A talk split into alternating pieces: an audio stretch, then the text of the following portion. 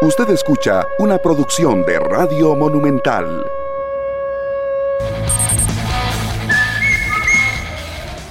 En la radio de Costa Rica, buenos días, feliz semana, feliz lunes 29 de enero del 2024. Acá listos, prestos y dispuestos para llevarles, por supuesto, la mejor información del Campeonato Nacional que concluyó su fecha número 5 de regreso después de unos días que estaba descansando con mis compañeros, por supuesto, también metiéndole bastante gasolina a esto. Lo cierto del caso es que alístense porque la liga cayó ayer frente al Club Sport Cartaginés perdió el invicto de esta manera el equipo rojinegro, con declaraciones, decisiones que van y vienen en torno a cuánto está jugando la liga, qué está pasando con el equipo rojinegro, que se preparó para esto y que al final termina cayendo ante un Cartaginés que hizo un buen partido, al final se replegó un poco, la liga lo intentó, se comió unas impresionantes lo de Anthony Hernández realmente en el cierre del segundo palo, lo cierto del caso es que terminó cayendo Liga Deportiva Alajuelense y el otro invicto del torneo que era la Asociación Deportiva Guanacasteca, el sábado también terminó, más bien el domingo, ayer por la tarde,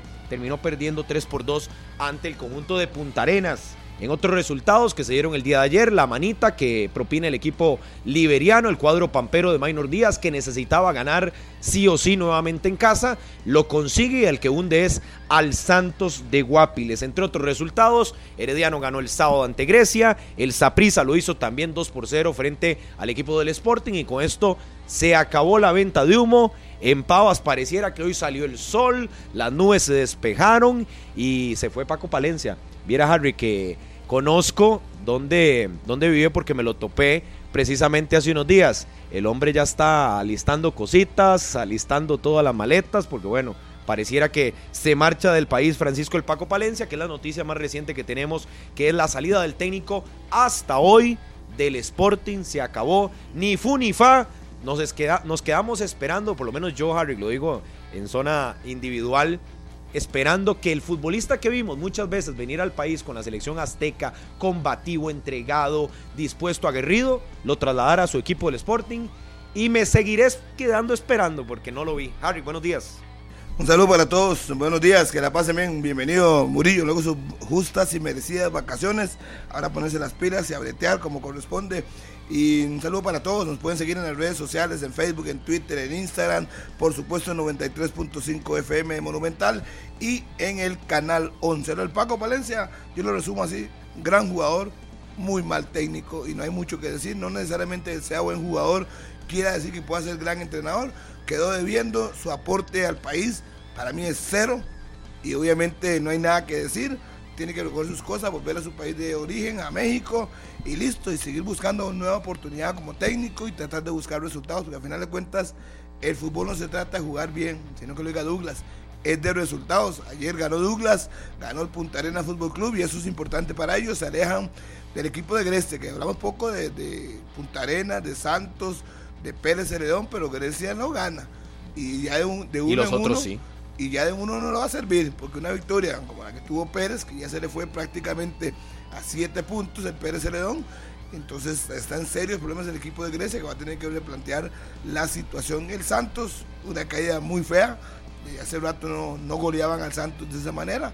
Creo que la última fue la liga, que le ganó en su casa 4-1, pero un 5-0 hay que remontarse muy atrás para recordarse de que le peguen una paliza de esa magnitud, pero bueno, Brians, Camacho y compañía tienen que replantear, están también cerca del descenso, porque si Grecia medio despierta, meten bronca más de uno, pero como no despierta, entonces todos están en confort. Y, usted estuvo en el estadio, Harry, pero ¿qué le deja lo de la liga? Sí, rápido. ¿Qué me deja lo de la liga? La liga me deja que fue un, equipo que le falta definición. Lo que me llamó la atención fue que sacaran, que dejan sacar a los aficionados a Carevic. Eso sí me llamó la atención, fuera Carevic, fuera Carevic. Pero también es que a veces hace cosas que que la gente lo irrita. ¿Cómo va a sacar a su mejor hombre y ponerlo lateral derecho? Teniendo un lateral derecho en la banca, que eso es lo que uno no entiende. Si usted me dice que es que, bueno, Martínez no anda y se equivocó y lo puso, pero tiene allá él. Jugó bien, jugó bien lateral por lateral. ¿Por qué no lo pone? Y deja a Carlos Mora tranquilo donde estaba. Y bueno, ya son decisiones de él que va a tener que replantear porque no creo que tenga mucha tolerancia de los aficionados con el señor Carevic. La ventaja es que tendrá 12 días para replantear el asunto y ver qué ocurre. Si ahora que Benjíbar se va a ir a la Alianza de El Salvador, faltan detalles únicamente, porque quiero recordar, Murillo, que mañana, no, mañana no, hoy es 29, Sí, señor. pasado mañana se cierra el periodo de traspaso de jugadores. Así es que 31 de enero. Vamos a ver qué pasa, cuáles son los movimientos, pero sí tiene que replantear algunas cosas el señor Carevic. Pero yo creo que jugadores no. O sea, por No, lo no, menos no. que yo diga No, que necesite o que tenga que. nada. Me nada. refiero replantear su idea futbolística. No puede estar haciendo cosas que la gente no. no. ¿Sabe qué es el problema, Harry? Que ah, vamos a este impasse tal vez de campeonato, después de lo de. con lo de selección y demás. Pero la imagen que se está dejando el aficionado del inicio del torneo no es la más positiva en cuanto al equipo rojinegro. Y yo creo que por lo menos después de lo que pasó el año anterior, querían que el equipo carburara rápido, había descansado, se habló mucho de la seguidilla de partidos el semestre anterior, se le dio el descanso, se fueron de vacaciones, incluso Barrantes decía el- eh, después de la victoria en San Carlos que el equipo estaba carburando más, que se estaba sintiendo más pleno y vienen estos, estos golpes el empate frente a Liberia en el Morera Soto, donde no entró la pelota nunca, y ayer a la liga se le hizo el marco chiquitititito para poder sacar la victoria. Yo creo que esos, esos matices que se iba dando la liga es, es complicado en cuanto a que el aficionado tenía otra expectativa del inicio de arranque de torneo para el equipo rojinegro. Buenos días, Pablo. ¿Qué presas Sí, hay aquí? así, Alístese, sí. se alista a Alrededor de- de Así es. las- Hasta el próximo 31 de diciembre, mientras esté cerrado el bajo los Ledesma va a ser No, noviembre. A noviembre. Noviembre. Diez meses son. Sí, así es. Ujú. Diez Qué meses de, de construcción. Pero bueno. Un puentecito, 10 meses. Salga temprano. No, yo veo, yo de veo que no 30 más. metros 10 meses. Yo va a veo durar nomás. 10 meses. Yo me trasladé de, la sabana acá y duré 40 minutos cuando estaba durando 15. Yo duro 5 caminando. Imagínese. Por eso, pero No, un puente de 10, de 30 metros, que te dure casi un año haciéndolo. Los chinos, ¿en cuánto lo harían? No, no, no, no le ponga nacionalidad. Una obra privada no duran tanto. pues. Ah, eh, vas ahí por Grecia, donde están haciendo la, la, la- la zona franca. Eso es privado, eso no lo está haciendo el Estado. Y va rapidísimo. Va rapidísimo. ¿Por qué? Porque si no está esa carretera, no pueden empezar la, zona franca. Entonces, evidentemente, eh, los que pierden mientras eso no esté listo son los que están ahí eh, haciendo el desarrollo de, ese, de esa infraestructura. Caso contrario a lo que pasa cuando se trata del Estado, ¿verdad? Es- en el Estado se tarda y se tarda. Un puente de 30 metros va a durar 10 meses haciéndolo. El otro día sacábamos cuentas que por mes van a avanzar 3 metros.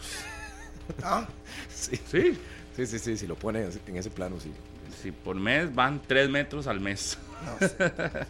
Y es el puente, es el, el desastre vial que hay. Si usted viene para San José, tiene que ver ese desastre vial que hay aquí en todo el sector carretera de, de, de Alajuela San José, como de San José eh, Alajuela, colapsado desde la mañana, porque mucha gente se le había olvidado que el viernes fue que lo cerraron y todavía hoy regresan a trabajar o así. Y sí, el colapso es enorme. Y si los que vienen en circunvalación, más para cerrar el bloque de tránsito, creen que no les va a afectar, les afecta aún Ah, más, más. porque la salida que hay a la circunvalación, ahí por el sector de Plaza Mayor, es decir, de este costado de Romoser, de es un caos, porque todos buscan meterse ahí para filtrarse a circunvalación y agarrar obviamente la circunvalación norte, la parte nueva. Y eso es un caos. Ayer yo lo intenté también por Todo ahí. es no. caos en No, este no. momento acá. Cierran los Ledesma y es un caos completo. Entonces hay que prepararse para 10 meses de caos. Eh, 9 y 9 en la mañana. Yo, yo iba a decir algo antes de ir al corte, porque hay que empezar a, a detallar cada uno de los partidos y evidentemente la famosísima lista que se nota que el técnico en 40 días no vio nada. Sí, sí, eso, eso- eso- ¿Quién sabe qué? Yo Eso creo que la evidencia de que el técnico se fue 40 días y se la pasó bien donde anduviera su recuerdo fue lo que vio antes de irse. es la lista que entregó ayer. Increíble. Eso es lo que yo creo que, que queda de esa lista, pero también que hay que hablar de la lista. Pero ya hay algo que, que Harry, que usted decía ahora, y yo creo que el error en Alajuelense, porque yo también escuché ayer a Federico Calderón, hay, hay, hay declaraciones que son que tienen que quedar enmarcadas, pero para que no se repitan, porque cuando tenés techo de vidrio no puedes dar ese tipo de declaraciones. Digamos. Eso, yo, yo siento que ¿Cuál de todas las que me dio? Es que me dio tantas, entonces no sé cuál de No, todas. no, cuando comparó de que ellos sí están en zona de clasificación y Saprissa no. Di, hay que recordarles, Saprissa tiene tres títulos seguidos. Sí. Digo, yo siento que por eso, ¿no? Pero, pero, yo creo que cuando querés ver la reacción del aficionado solo por el resultado de ayer, es válido que salgas a, a- a responder. Pero eso es tener memoria muy corta. El aficionado no está molesto por el resultado de ayer. El resultado de ayer simplemente llega a meterle un poquito a una olla de presión que es gigante. Y no estoy hablando de los 10 años con un solo título. No. Estoy hablando de más reciente. Estoy hablando de la forma en, lo que, en la que quedas fuera del campeonato nacional. Que sigan utilizando Copa Centroamericana y, y Copa, Torneo en Copa como, como argumento. Es un, Perdón, pero yo lo dije y lo sigo creyendo. Eso no es un argumento válido para el aficionado liguista. El aficionado liguista lo que le ha pedido y lo que le ha exigido a este equipo es ser campeón nacional.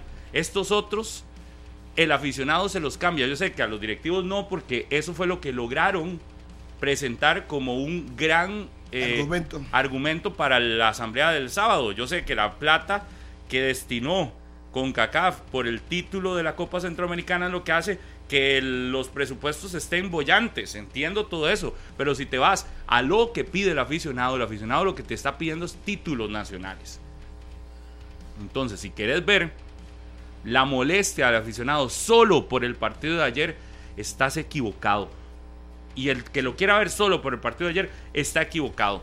El aficionado viene hace menos de dos meses de quedar eliminado de una manera muy, pero muy eh, poco, Fea, poco fea, fea, competitiva fea, contra el Herediano. Luego viene de ver un equipo que en cinco jornadas no juega bien. Y es que no, no estamos pidiendo que sea un fútbol envo- envolvente, ni mucho menos. Es un equipo que en cancha se ve sin ideas, raro. Los mismos jugadores se nota que no lo están entendiendo. Ayer decía Federico Calderón, "Sí, es que algunos están apenas eh, adaptándose a los sistemas de la liga.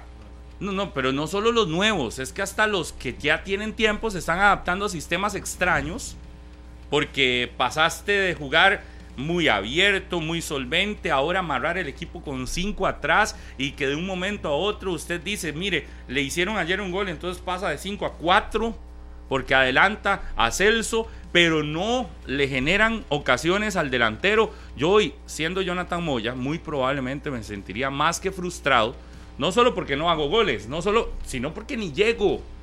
¿Cuántas pelotas toco en el partido? No, no. Y sacrificadas, ¿verdad? Y Sí, pelotazos. Y cuando usted dice, pero es culpa del, del delantero, no hombre, es culpa de un sistema que está fabricado para otro tipo de delantero, un delantero que tenga más movilidad. Pero la liga hoy, por hoy, porque todavía no tiene a Johan Menegas, lo que tiene es un delantero más estático. Jonathan Moya, aunque no- digan que no, y el otro día aquí, no sé quién fue, eh, Serrano, creo que Charlie. fue el que insistían que no son estáticos ni Moya ni Lesme, perdón, pero Claro, usted, área. Moya no área. es un delantero como Raúl Vidal, No. ni Lesme es un delantero como Raúl no. Vidal, ni Lesme ni Moya es un delantero como Johan Venegas No. esos tienen movilidad. Estos otros son más estáticos. Son jugadores que si dentro del área usted no les fabrica jugadas, cuando salen lo que tiene es un desperdicio de futbolistas. Solo pueden pivotear. Nada más. Pivotean y van al costado. Y lo pusieron ayer en el medio campo, le preguntábamos a él cómo se sentía. Yo le preguntaba ayer, ¿usted cómo se siente en ese sistema? Y obviamente, ¿qué es lo que va a decir? Ellos no van a decir nada Nada. en contra porque es- evidentemente les va a pasar lo de Mengíbar. Exacto. Goodbye, Dice, y luego muy probablemente lo manden a otro lado. Pero es que yo, yo ahí es donde veo, si usted quiere evaluar todo por el partido de ayer únicamente y la molestia, muchas gracias Chelita, y la frustración Pero es que no es eso. del aficionado liguista No, por el partido allá. de ayer, yo creo que entran en una equivocación y yo creo que también es como es como no escuchar la voz del aficionado liguista que efectivamente está molesto. Y entonces dicen, ah, no, es que son los de redes sociales. No, es que ayer fueron hasta los más fieles, los que van al estadio. Algunos socios posiblemente. No, gritó todo que van todos los días. Carevic, Y, todo el y además que hay gritó. algo, este, Harry, yo los he escuchado inclusive ustedes estas dos semanas con, con cada una de las fechas que la liga, más bien entre el lugar de convencer, más bien como que dejaba algunas dudas. ¿Por qué tocas lo que te funciona? A Carevic no se le reclamaba la fase regular, no se le decía de que por qué el equipo le faltaba ofensivo, por qué le faltaba gol. Eran partidos puntuales, equipos y rivales que sí le complicaban. Llámese Saprissa y Herediano y punto. Y cuidado y se queda solo con el Saprissa. Entonces lo de Carevic no era cambiar todo para comenzar a inventar. No, era tratar de solidificar la idea que ya tenía y en partidos puntuales, visitas a Tibás, eh, bueno, ya no es al Collella, ahora es al Carlos Alvarado y demás, en eso sí podía cambiar. Pero ¿qué está pasando? Ahora los rivales que, le, que se le eran fáciles en el semestre pasado y antepasado, ya lo están complicando. El cartaginés, escuchaba a Gaitán, se quitó 10 años, de no- 10 partidos, perdón, de no, de no vencerlos. Entonces yo no entiendo y escucho a don Andrés y escucho a la junta directiva y yo no comprendo por qué si lo que tenías te estaba funcionando con buen caudal ofensivo, con buenas posibilidades, lo Es que- desarmaste. es que Yo lo yo- desarmaste. Yo estoy dudando de la, de la teoría que está bien. O sea, el campeonato está empezando, que pruebe otros sistemas. Y que, bueno, No, al final no no. sé. La liga que no, no. está para eso, perdón, Harry. Y no Vea, estaba mal. La liga yo- no tiene colchón. Del colchón que hemos. Por, Es por que eso, es temprano. Pero, pero es que no tiene colchón. Vea, del, del Pero colchón temprano, que hemos vea, vea hablado. las dudas que está dejando. Pero, vea el- pero, pero- pero está en el del puntaje. colchón que hemos hablado, por eso es que yo digo que a mí me da pena lo de la forma en la que Federico Calderón, con todo el respeto, sale a decir de que por lo menos ellos están en zona de clasificación y Saprisa no. Porque querés comparar el colchón con el que está el Saprisa versus el colchón, la colchoneta delgada que tiene la liga. Perdón, no, es que no es ni comparable. Y por eso le digo, vea, en la liga la cosa está que arde en el momento en el que usted no gana títulos nacionales. Y yo insisto, todos los demás, todos los demás muy lindos, pero el título nacional no. La liga no está, cualquiera que llegue a la Juelense a tratar de hacer algo, uy, vamos a probar en competencia, vamos a probar, vamos a ver un sistema nuevo Sí, no. en competencia, vamos a perder seis puntos en casa, cinco en realidad, ganaron uno. Cinco. Vamos a perder cinco puntos en casa, vamos a llegar a la fecha 5, donde los dos únicos partidos que hemos jugado en el Morera no los hemos ganado. Ni siquiera hemos Y no anotado. nos vemos bien, aunque digan que genera mucho, no se ve bien. ¿Usted cree que a un equipo que lo que tiene es una colchoneta de esas, de las más, más, este, Como un mat de yoga, Eh, como donde se hace delgada, ejercicio.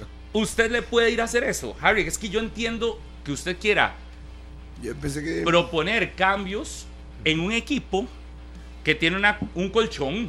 ¿Y qué es un colchón?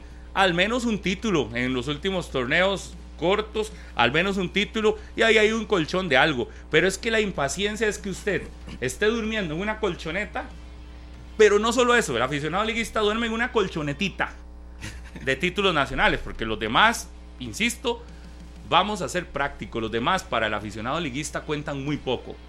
Y aparte de que usted tenga una colchonetita así, súper, súper delgada, le, se la estén cambiando. Y entonces, hoy se la pongo para arriba. Hoy se la pongo para abajo. No, no, hoy le voy a hacer esa colchoneta, en lugar de ser completa, de tres cuartos. Para ver cuál me- en cuál me siento mejor. Por eso cuando yo leía, no hay crisis. Perdón, eso es lo que ha llevado a la liga a estos 10 años sin título. Pensar que no hay crisis. Pero usted cree que hay crisis. Un, un equipo ¿En la grande, liga? no, no de este torneo, Ajá. un equipo grande como la liga, al solo haber ganado 20, de 20 torneos un título, vive en una constante crisis de campeonato nacional. Y entonces usted querer minimizar, como decir, no hay crisis porque gané 7 puntos, eh, 10 puntos de 15, está bien. Si lo ves así, si, si, si tu visión es tan pequeñita como eso, evidentemente lo que te van a decir es son muchos puntos de y estamos en los primeros lugares. Igual Pero yo creo que, la liga va a es más recomponer en grande algún que eso. momento, Pablo. La liga va a recomponer. Es más grande no, que no eso. se va a quedar así. Yo, yo entiendo toda la gente que va enfocada y No enfilada sé. en Andrés Carevic, porque al final, ¿cómo es que dice ese dicho? Al perro flaco Se le pegan las pulgas. se le pegan las pulgas. Todas las pulgas. Pero es que también ah, en esta mesa y en cualquiera hay que poner el nivel de Joel Campbell. Sí. Hay que poner el nivel de Aaron Suárez. Estoy de acuerdo el con nivel usted. de Jonathan Moya. Ok, Carevic, súper responsable. Sí, por los cambios que técnico, hacen, técnico, Mora y técnico que en ocasiones eh, flojo en lectura, en movimientos y en ir, eh, dejar eh, victorias y dejar eh, este, ventajas. Pero también, usted que me dice Joel Campbell. Sí, Joel Campbell en cinco fechas prácticamente anda en la calle. Claro, pero si anda usted, en la calle Joel, si anda en la calle Aaron si Suárez usted y Jonathan Moya. que entiende eso, Lo ¿sabe sienta, qué lo hace? sienta. Lo, Lo siento dos o tres partidos, Porque pero no tiene lo ese- hace. Porque no tiene a quién. ¿A quién va a poner si ¿Cómo no pone a no? Joel? Puede poner A Anthony Anthony, Hernández. Hernández. puede poner a Joshua. Navarro. Bueno, le- esos al menos se ven mejor No, que no, algunos mejor no, otros. no. cuando, yo le, cuando yo le digo, si usted como entrenador además hace que el equipo se vea mal, es que anden mal, pero además les hago un estilo de juego donde Pero, Pablo, no hay entonces- sociedades. Usted me pregunta, yo le pregunto, Joel y, y Carlos Mora, re- eh, sí, abiertos, responsables o no, los dos, yo siento que Carlos Mora menos porque juega más que Joel. Y vea lo que le hacen. Lo pasan a ser lateral en pleno partido. sí, lo andan por toda la Teniendo cancha. laterales. Luego, Y es que había. medio campo. Eduard Cedeño, ¿qué te arma Eduard Cedeño? Banqueando a Orlando. Yo nunca ese no cambio nunca lo entendí. No, jamás. Esa no era la labor, esa no era la Aaron función, Suárez desaparecido. ¿Qué hago? Como técnico tengo que ver esas realidades y decir, mira, tengo que cambiar cosas a ver qué me resuelve, pero usted sigue haciendo lo mismo. Y lo peor es que adicional a que no anden bien, les metes variantes de sistemas de juego que yo insisto, la liga con puede tener 100 hombres en ofensiva. Es más, puede tener 10 delanteros. Pero es que no tiene creatividad, Pablo, porque el tema no es la cantidad de ¿Ayer con delanteros. cuántos terminó? Al final cerró con Ledme, con Moya, estaba Antonio Hernández llegando, Joshua Navarro estaba ahí, o sea... ¿Quién te produce? hombre, lo mejor que tenía la liga, que era su medio campo, vuelvo y repito, no en los partidos grandes que sí le habían pasado por encima, que en esos eran los que uno tenía que visualizar el cambio de parte del cuerpo técnico de la liga. Pero en los otros partidos, el medio campo de la liga con tres hombres funcionaba sin ningún problema. Inclusive conectaba muy bien cuando estaba Barrantes, si estaba Alex López, si estaba Celso, si estaba Cedeño. o Pero el casi nunca jugaron juntos, ¿verdad, Murillo? No, no, hubo Los muchas tres no. parejas. Nosotros cambiamos las parejas. Era o Suárez y, y Barrantes, o Celso y Cedeño, al final Celso y Barrantes, etcétera. Desarmaste el medio campo para potenciar tus costados. ¿Y qué pasó?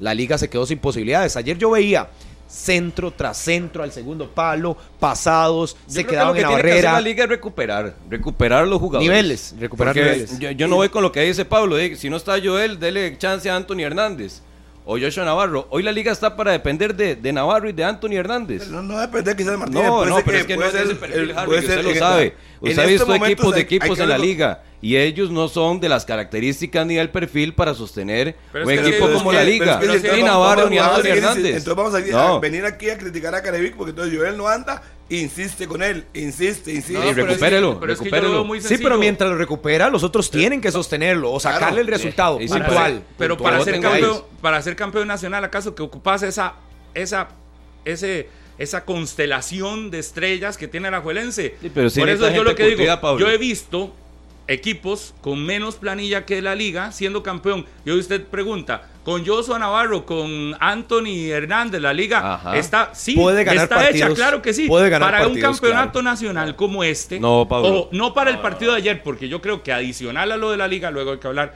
del cartaginés, que fue muy bien, y lo del cartaginés no es solo de ayer, yo se los dije desde el día uno que lo vi contra Santos, le dije la velocidad, lo que Cartaginés muestra con Marco Ureña, con otro aire, con Allen Guevara, con eh, Marcel Hernández y José Luis Quirós, que es sencillamente un gran jugador.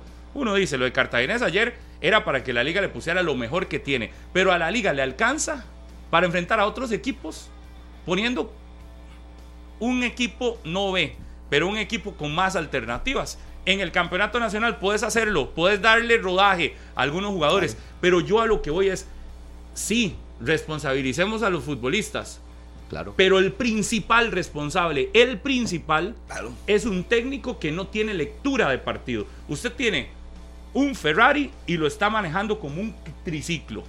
Así de sencillo. La liga tiene un- una planilla gigantesca. Pero tenés una planilla gigantesca, pero le haces una modificación. ¿Qué, qué sentido tiene la modificación de sistemas que ha hecho Liga Deportiva La Juelense en este arranque de torneo? ¿Cuál es la lógica? ¿Cuál es la lógica? de sacar a Celso, ya no tenés quien te produce fútbol, ¿verdad?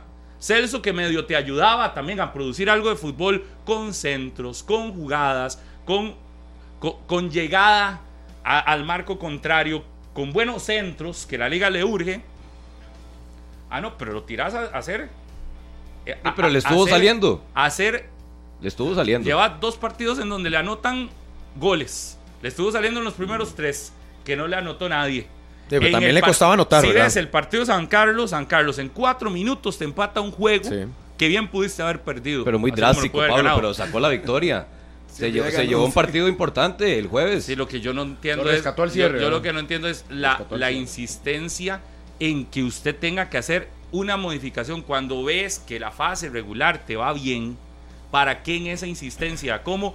Yo, yo, yo, yo sigo en lo mismo. ¿Cómo tenés un delantero al que no te le llega nada? Yo voy Jonathan más, Moya, yo voy más- ¿Cuánto le producen para que haga algo? A la confianza en casa incluso, porque todavía le entendería la variante cuando vas a, te- a terrenos difíciles. Por ejemplo, se enfrentó a un equipo que venía con una buena racha, San Carlos, que le podía hacer competencia, pero ya le estaba sacando el partido 2-0. Al final le empatan y saca la victoria. Pero en casa, yo veo ya tres partidos. Uno fue en el Nacional, sí, para la apertura del torneo, igual era local.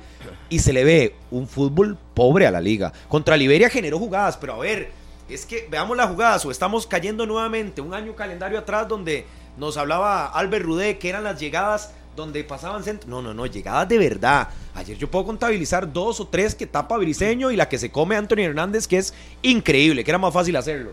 Pero tampoco es como que la liga sea un derroche de virtudes y que No, el cambio de feo. sistema le esté funcionando para eso. Entonces, ya ahí tenés que ir a analizar por qué cambia. Sí, rendimientos individuales. Andan muchos mal. Lo de Joel, lo de Moya, lo del mismo Aaron Suárez. Pero tampoco, si tenés algunos que está bien, no van a ser del mismo rendimiento, pero te pueden dar en estos partidos mientras se recuperan los otros, tampoco los usás. Tampoco varias. La liga, vean la banca. La misma banca casi que ha repetido en casi todos los partidos. Es que debería ser así, Murillo. Entonces- es que debería ser así. Tiene que considerar que le hemos criticado todo ese tiempo Pero a si no le están rindiendo, A ver, yo- Harry, yo, no le están le voy a rindiendo. una cosa. ¿Cómo vas Yo no, yo no entendí qué hacía Barrantes en el banco ayer. Se hizo un partido bueno en San Carlos. Y no me van a decir que la edad y que está nada. Si el equipo jugó bien, ¿para qué lo toca? Yo esperaba solo un cambio. La lesión de Villalobos y todo lo demás igual. Pero ¿por qué le da tanta vuelta? ¿Cómo se pone a un jugador tan lento a conducirle su medio campo como Cedeño? Es que yo lo veo En casa. de largo. Y ustedes están ahí en el banco, no lo ven. Y contra un equipo rapidísimo, que ya lo venía advirtiendo. Y si vimos el partido la semana pasada en el Nacional del Saprissa, ya venía advirtiendo el cartaginés esto desde hace juegos. Es decir, la velocidad, y creo que ayer el técnico Mario García lo dice muy claro, que el tema de, los, de la velocidad para él es fundamental.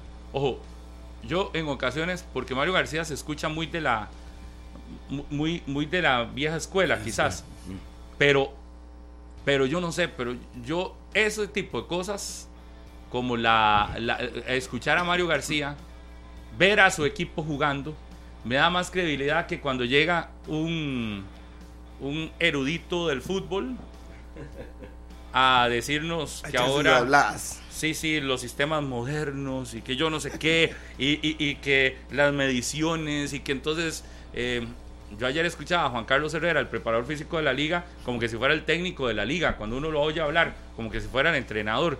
Y una vez me decían, los técnicos tienen que poner límites, el preparador físico es el preparador físico, el técnico es el técnico, ¿verdad? El que define las cosas el técnico. Yo, yo digo, ayer yo lo escucho y yo no, no, no escucho ese montón de que sistemas de medición y sistemas de yo no sé qué cosas y todas esas. Veo un equipo jugando parejo, sin variantes en formación estelar. ¿Ve usted cartaginés? Repite 11, Como tiene que encontró uno, repite 11. Y vea el estilo de juego, práctico. Ayer decía José Luis Quiroz, es más, dice, se, se lo, se los doy a la selección. Estoy preparando la Estoy selección. preparando. Porque encontrar un jugador de ese estilo, de ese calibre, es muy difícil. Como lateral. Eh, y vea que lo cambió. Ahora lo tiene en otra posición. Mediocampista. de llegada. volante. Dice, es muy difícil. Usted lo escucha muy práctico al señor. Y llegó a inventar algo. No.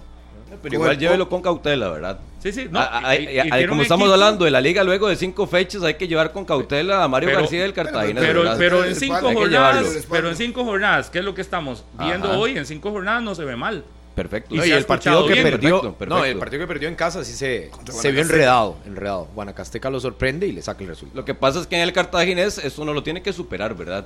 Y la misma dirigencia de aficionado tiene que ser consciente que ese tipo de equipos y ese tipo de proyectos tienen que ir paso a paso. Paciencia ante Porque todo. no es que ya hoy estén celebrando que fueron al Nacional a enfrentar al Saprissa, se lleva un empate, van a la juela, se traen tres Sí, puntos. pero es que el torneo pasado Entonces eso no lo que hacían. llevarlo con cautela. Sí, pero eso, eso es el torneo pasado. A ver, uno puede entender que llevarlo con cautela, pero también hoy, cuando alguien hace algo bueno, hay que señalarlo. El torneo Hoy. pasado no iba a sacarle puntos a ninguno de estos equipos. Pero yo noto mucha euforia en el cartaginés.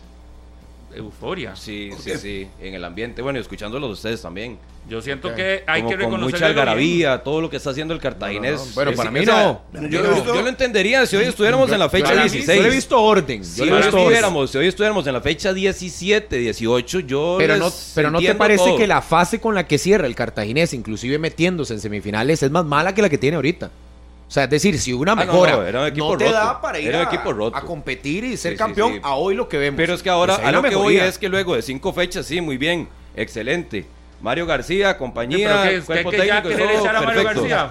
No, no, no, no. Ah, Yo creo que lo que hay que hacer en cinco jornadas es Yo, yo digo es cautela, ¿verdad? Cautela porque hemos visto equipos que se caen. a si hoy, usted- no, a hoy, a hoy. usted- Si usted- a nadie hoy. está hablando de que va a ser campeón, pero Es a hoy, hoy, a estamos hoy. Hablando no, de cinco jornadas donde el cartaginés sí un partido malo de cinco, pero los demás usted ve son partidos.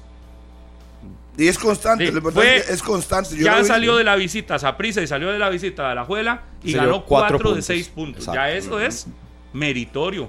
Si no quiere uno decirlo, de, también no se le va a obligar. Pero que le falta sí muchísimo. el, sí. el propio Mario García lo decía ayer, porque le preguntaban cuando dirigió a Andrés Carevic y qué significaban los gritos que le tiraron ayer a- al técnico de Liga Deportiva Alajuelense. Y él decía, bueno, es que ahorita yo puedo hablar porque gané. Obviamente en un par de jornadas, lo que dice Martínez, se le puede caer el equipo, se le puede desarmar, se le vienen las lesiones.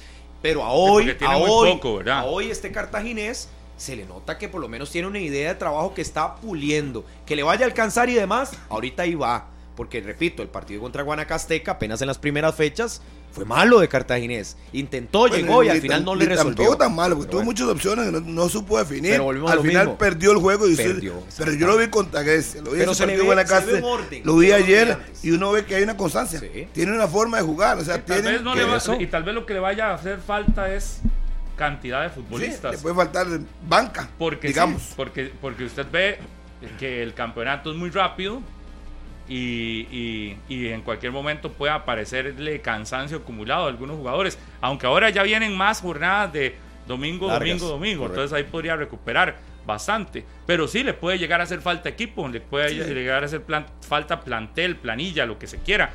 Y no es invencible, pero a las primeras cinco jornadas La idea es una, una sola. La idea es una sobre sola. todo que algo lo- tiene. Pablo, sobre todo que lo que cambió, que era lo que le enfocaba Martínez, sobre todo que lo que cambió de la idea o la imagen que tuvimos en diciembre del cartaginés es mejor.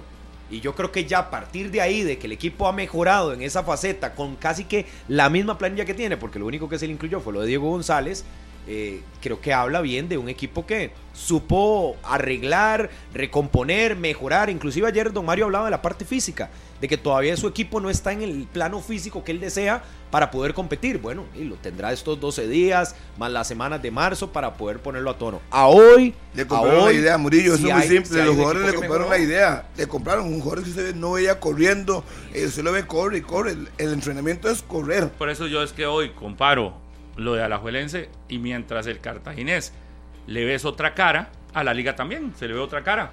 Distinto. Del campeonato a este inicio. Si aquí que alguien me diga que se ve un alajuelense mejor, mejor, no. ¿no? Un, un alajuelense con poderío en ofensiva, a pesar de que tiene no sé cuánto. Ayer sobra. sacaba cuentas este, con Juan Carlos Herrera de por qué Mengíbar se va. Entonces decía que era el sexto, sexto hasta séptimo, lo ponía en la línea de, de- de- de posibilidades. Imagínese la cantidad de gente en ofensiva que tiene. Y usted ve que sea un equipo que tenga reacción. Es muy poca la reacción que tiene. Usted nota, le hacen un gol y la generación de peligro es muy, pero muy débil de la Liga Deportiva Alajuelense, a pesar de que tiene un montón de jugadores de vocación ofensiva. O no tiene Entonces- los hombres adecuados en la cancha en su momento. Ayer tenía cinco delanteros y uno decía, ¿Y quién tiene acentos aquí? No, ¿Y no. Quién, quién nos va a conectar? ¿Quién, quién? Por eso yo así hacía la pregunta la otra vez y la sigo creyendo. A Carevic le consultaron para la- las contrataciones de Jonathan Moya y de, y de Fernando Lesme. Porque pareciera que ni siquiera se lo consultaron, pareciera que ni siquiera lo tomaron en consideración. Porque a usted, si le van a contratar jugadores estáticos como estos dos, le debieron haber preguntado, ¿tiene fútbol para generarle a estos dos? Y él va, tenía que decir la verdad, ¿no? ¿Quién te genera hoy para estos dos futbolistas? Porque todo el, tre- el tema de Jonathan, de Johan Menegas, lo de Johan Menegas es claro, Carevic lo quiere, Sí. Sí, sí, le, sí. le urge, Por eso habló de él. le urge a Carevic, porque el sistema de Carevic es con un delantero como Venegas. Ahí no cabe, a no ser que cambie y que juegue con dos, pero ahí no cabe. Eh, Ayer escuchaba a Maynor Díaz hablar de Raúl Vidal, porque le preguntamos eh, sobre Raúl Vidal, que vence el contrato ahora en mayo. eh, y me decía Felipe Euse que esta semana muy probablemente anuncian la renovación de contrato. Eh, porque más de uno seguro Ya les puede está estar ahí. Y resulta que le preguntamos a Maynor Díaz en conferencia sobre Raúl Vidal y dice que hay delanteros que solo pueden jugar acompañados y otros que sí pueden jugar solos. Y dice que él como delantero lo vivió. Y pone el ejemplo de Raúl Vidal, que es un delantero que puede jugar solo o con, un, co- o con O uno acompañado. o acompañado. Que en las dos versiones se ve bien. Pero ayer decía, y eso sería interesantísimo hablarlo con eso, con un goleador. Pero ayer decía que hay jugadores que si les pones acompañante, ya se pierden, delanteros. Y otros que no pueden sin, una, si- si- sin uno a la par con características diferentes. La mejor época de Alajuelense y Jonathan Moya, ¿quiénes eran los extremos de la liga? Casi que hombres en punta. Eran los... Lassiter, estaba Alonso Martínez ahí, me parece. Sí, imagínense esos título. dos Dos aviones. que prácticamente Más. se convertían en, en- delanteros en su momento, ¿verdad? Alternaba con McDonald's, si no me equivoco, también, que estuvo ahí un tiempo con ellos. Y tirábamos los centros, que es la diferencia que hoy no tiene. Eran desequilibrantes en el uno contra uno, que yo estoy viendo, la liga tiene mucha, mucho hombre en ofensiva de media cancha hacia adelante, pero en el desequilibrio, en el uno contra uno, uno siente, y cuando ves ya que hasta el mismo Joel eh, no está a tope en su rendimiento y que se le queda corto en ese enfrentamiento, la liga ha dependido de eso, del Alonso Martínez, del Ariel Lassiter, del Carlos Mora, llegando por el costado, quebrando hacia el centro, yendo por fuera. Hoy en la liga ves poco de eso. Poco se enfrenta, poco se tira una jugada larga, pocos se animan a hacerlo porque Joshua no le está saliendo. No, no, porque a Carlos al, Mora punto, tampoco. al punto es Aarón ni el- siquiera a veces tiene la pelota. al punto es que los laterales de la liga ah, no, no, no, no, están cumpliéndole nada al punto que tienen que mandarse a traer a Carlos Mora No. y sacar a Carlos Mora Martínez. Sí, para, colocarlo de lateral. Sacas a Carlos Mora Y con lo que para colocarlo de lateral porque los laterales natos no te cumplen. Increíble. O sea, porque más bien en la línea de tres centrales, Ahora, cuando ponen a Celso, Mauricio, a porque Gamboa, veramos, yo ya él lo, vi- lo vi bastante bien en San Carlos y no entendí qué estaba haciendo en el banco para que jugara Martínez. Yo No, no, si va entendí para la eso. Y todo, imagínese. Eso es que. Es que es una decisión del son de técnico y uno no lo técnico. entiende. ¿Con Porque si ya él juega bien, ¿para que usted lo sienta en el banco y le da chance a Martínez? En un partido clave contra Cartaginés. En casa, Harry, o sea, en casa. Uno de los partidos que te pueden poner termómetro de torneo nacional, porque es uno de los rivales que posiblemente te topes en semifinales. Esos experimentos o esos cambios eh, que uno no entiende, si más bien le puedes dar continuidad con el parón que se viene, con la semana larga que va a tener, son responsabilidades del técnico. Y eso sí, no se lo puede quitar don Andrés Carevic. Lógico. Decisiones y decisiones que le han no hay pesado. torneo de copa, de, de momento no juegan con CACAF, entonces ¿cómo no puede repetir cinco partidos el 11? Digamos que hay una expulsión, una lesión y no puede jugar porque es obvio, pero es uno, uno. Pero es que hoy la gente que pide la salida de Carevic, yo creo que ya les tomó tarde. Tardísimo. No es el momento. El momento era en diciembre. No ahora. Porque ahora, luego de cinco fechas, ir al estadio y decir fuera Carevic es facilísimo. Pero la gente quería la renovación de Carevic. La es decir, la gente, ¿dónde, ¿dónde puede la gente exponer su malestar o su queja? En las gradas. Nada más.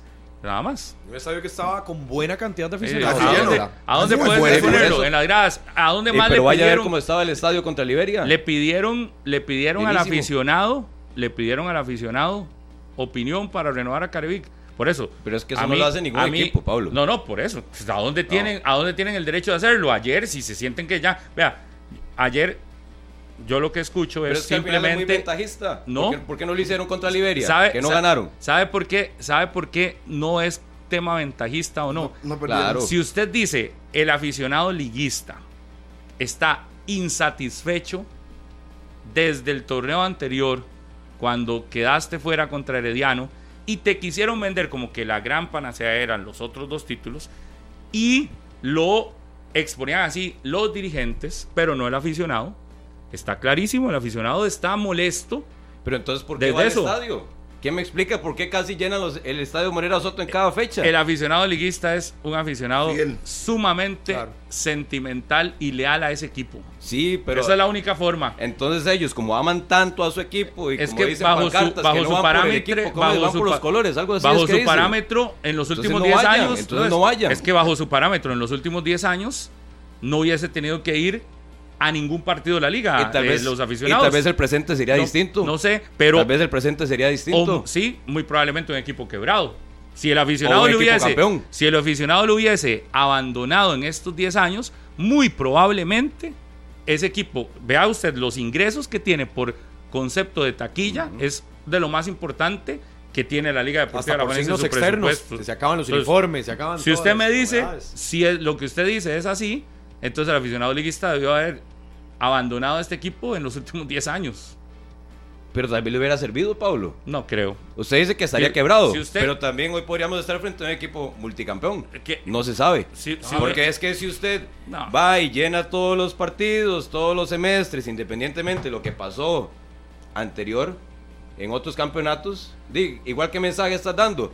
El equipo pierde, pierde, pero tengo las gradas llenas. Bueno, no no importa. El no equipo, importa. el equipo debutó. Vea cómo estuvo contra Liberia, el, el Morera Soto. No, pero no es- es como estaba ayer llegado- contra el Cartaginés, un estadio casi lleno. Ujú. Entonces, ye- pedir la salida de Carevic para mí es ventajista, Pero porque no es el momento. normal lo- lo tenían que Liberia, hacerlo antes. ganar de Punta Arenas, y, lo tenían que hacer hace un año, o lo tenían que hacer hace dos años con otro técnico, No, es que, es no les gusta el, equipo. aficionado liguista va a llenarte el, el estadio Sí, salvo que venga a perder, no va a ir, pero si gana, se, ni aún ilusiona. así, ni aún así el aficionado liguista, aún veniendo de Bueno, perder. el primer llega. partido del torneo, que que no era en casa, bueno, en casa, pero era en el Nacional, hubo muy poca gente. No, no. Pero es que no Las les gusta. entradas No, no, no, pero habían más de Más- 12 mil más de 12,000 personas. personas. Sí, pero ahí recuerde los casi 6 mil socios que tiene la liga, que digamos podrían ir fijos sí o sí. Sí, pero es O que sea, cinco usted lleva esos más. 12 mil al Morera Sí, y casi lo llena. como Casi ayer. llena. Por eso le digo. Sí, por eso, es decir, no.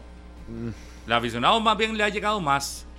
Y yo siento Yo que ayer así sí muy- como le mucha gente. reacciona a las gradas y le reacciona con compra de artículos y todo lo demás, igual tiene el mismo derecho, ya sea el partido 1, el 2, el 3, el 4, el 10, el 11, de si no quiere algo, decirlo.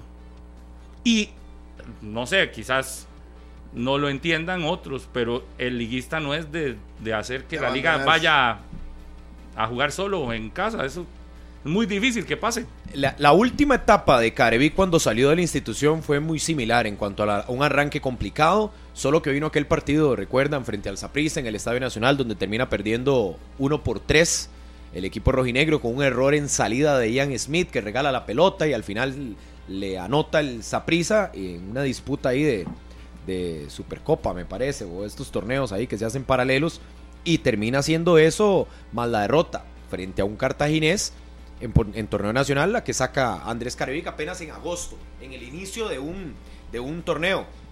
Yo no creería que en la liga estén pensando en dar un giro de timón, sobre todo con eso que planteaba Martínez, de que le dieron confianza, que lo renovaron por seis no meses.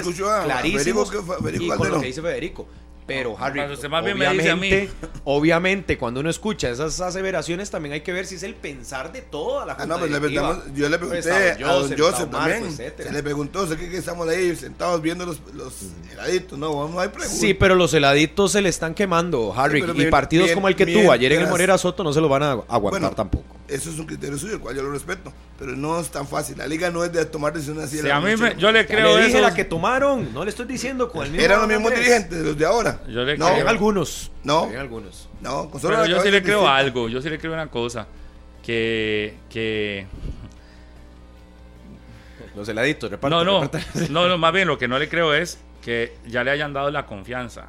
A mí me muestra confianza si te firmo por mínimo un año. La firma de seis meses es una muestra de que Ah, pero no había presión, unanimidad presión. en la decisión de si que seguía o no. Y el puesto de Carevic antes de la renovación sí estaba en duda. Pero digamos, así como lo dije con el del Sporting la semana pasada, yo aquí creo que también hay otra figura que es sumamente Responsable. responsable y que está escondidito. Lo tienen allá muy bien. Nadie le ex- cero expuesto. ¿Lo tienen o él se esconde? ¿Cuál de las dos? Yo creo que los dos. Las dos, el gerente dos, deportivo, sí, sí. ahí también hay una responsabilidad. Si ahora decimos, ¿dónde hay un gerente deportivo que llegue y le diga, usted, este estilo de juego no es para la liga? La liga debería estar... Ah, pero es que ese gerente es el mismo gerente que ha salido a la luz también a decir cosas que no, digamos, entonces, entonces llega y cuenta que perdió los últimos fichajes, tres fichajes los perdió, salió diciendo, yo siento que en un momento como estos también el gerente, Santa María, Es el que tiene que más bien sí, salir no. al respaldo deportivo de la institución. Pero ¿qué Porque- credibilidad tiene? No, por eso le digo, Pablo, pero ayer vea el que tiene que salir a apagar los, los fuegos de la derrota, aunque está iniciando el torneo, es un directivo. Y debería ser la parte deportiva, porque la dirigencia cumplió, como usted dice, muy bollante las finanzas, se va a presentar a asamblea esta o la otra semana, muy buenos números. Ya, ya la presentaron el sábado. pues, imagínese, ahí está. Y, y yo puedo decir, como aficionado liguista, sí, claro, felicísimo por las inversiones, por el CAR, por el estadio, que se ve lindísimo, pero en la parte deportiva hay una estructura que hay que respetar. Alguien que tiene que hablar de la parte futbolística. Y el responsable, número uno, después de don Andrés Carevi, que es el gerente deportivo o el director deportivo de la institución, que te puede decir, mira, no, eso que estamos evaluando es que Joel está en bajo rendimiento, es que no se ha recuperado Johan Menegas, es que Aaron Suárez pasa por un momento así, mira, la decisión de. Explíqueme lo de esto otro". Mengíbar. Por eso le digo, No Juan muchas- Carlos Herrera. eso, Pablo, muchas aristas de la parte deportiva que no tienen que venirla a contestar los dirigentes, que son de otra faceta, de dar respuestas en que el equipo esté bien financieramente, que estén los patrocinadores, que todos los fichajes al día, los pagos, etcétera. Esa parte deportiva yo creo que en la liga todavía la seguimos esperando. No estuvimos nosotros en el CAR compartiendo y queríamos evaluar temas de decisiones, de quién estaba contratando, de cómo se contrataba, si era que don Andrés lo pedía o don Javier que le daba la opción o la directiva decía, no, quiero a Harry y quiero a Martínez en ofensiva, van.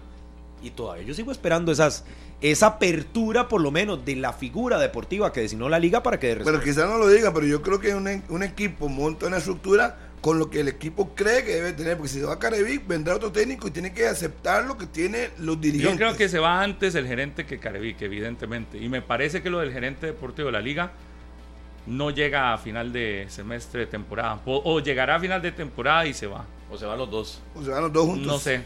Yo creo que el que se va primero Antes. es el gerente deportivo. Antes de que al final de cuentas eh, su aporte ha sido mínimo. Pero Pablo, tenemos ya un año con Solana, ¿también fue lo mismo?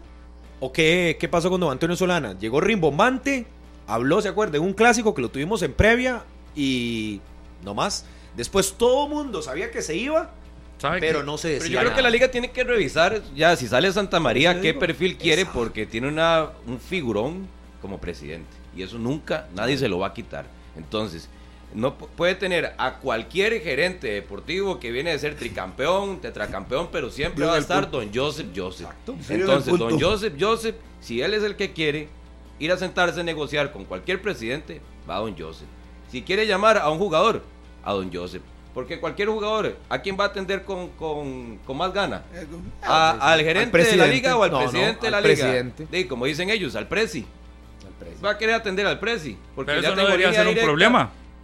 Para el gerente sí. Para ¿Por el qué? gerente de la liga eso es- no, no es un problema. Lo, lo opaca. Es, es como una barrera natural porque tiene a un presidente que es una figura muy pesada. Pero, depende cómo lo, veas, porque Pero lo puedes ver. puede ser una ventaja exacto, gigante. Lo puedes ver como Paco, pero también como mi mano derecha. Entonces, se me complica la negociación por Martínez porque dice, está Pero poniendo. mano derecha de quién? Del del gerente. gerente. O sea, yo decir, tengo el respaldo de un es que eso presidente no con esa pasar. figura. No, no, no. es que en otros pasados, Martínez, más bien una figura presidencialista en la liga, era como un poco más de otro segmento, como no de hablar tanto, y eso de al final Un el, buen gerente. el director deportivo se quedaba como diga, Un- ¿dónde está mi Un respaldo? buen gerente con credibilidad, con, con- con experiencia y demás, ve eso y más bien lo utiliza a su favor.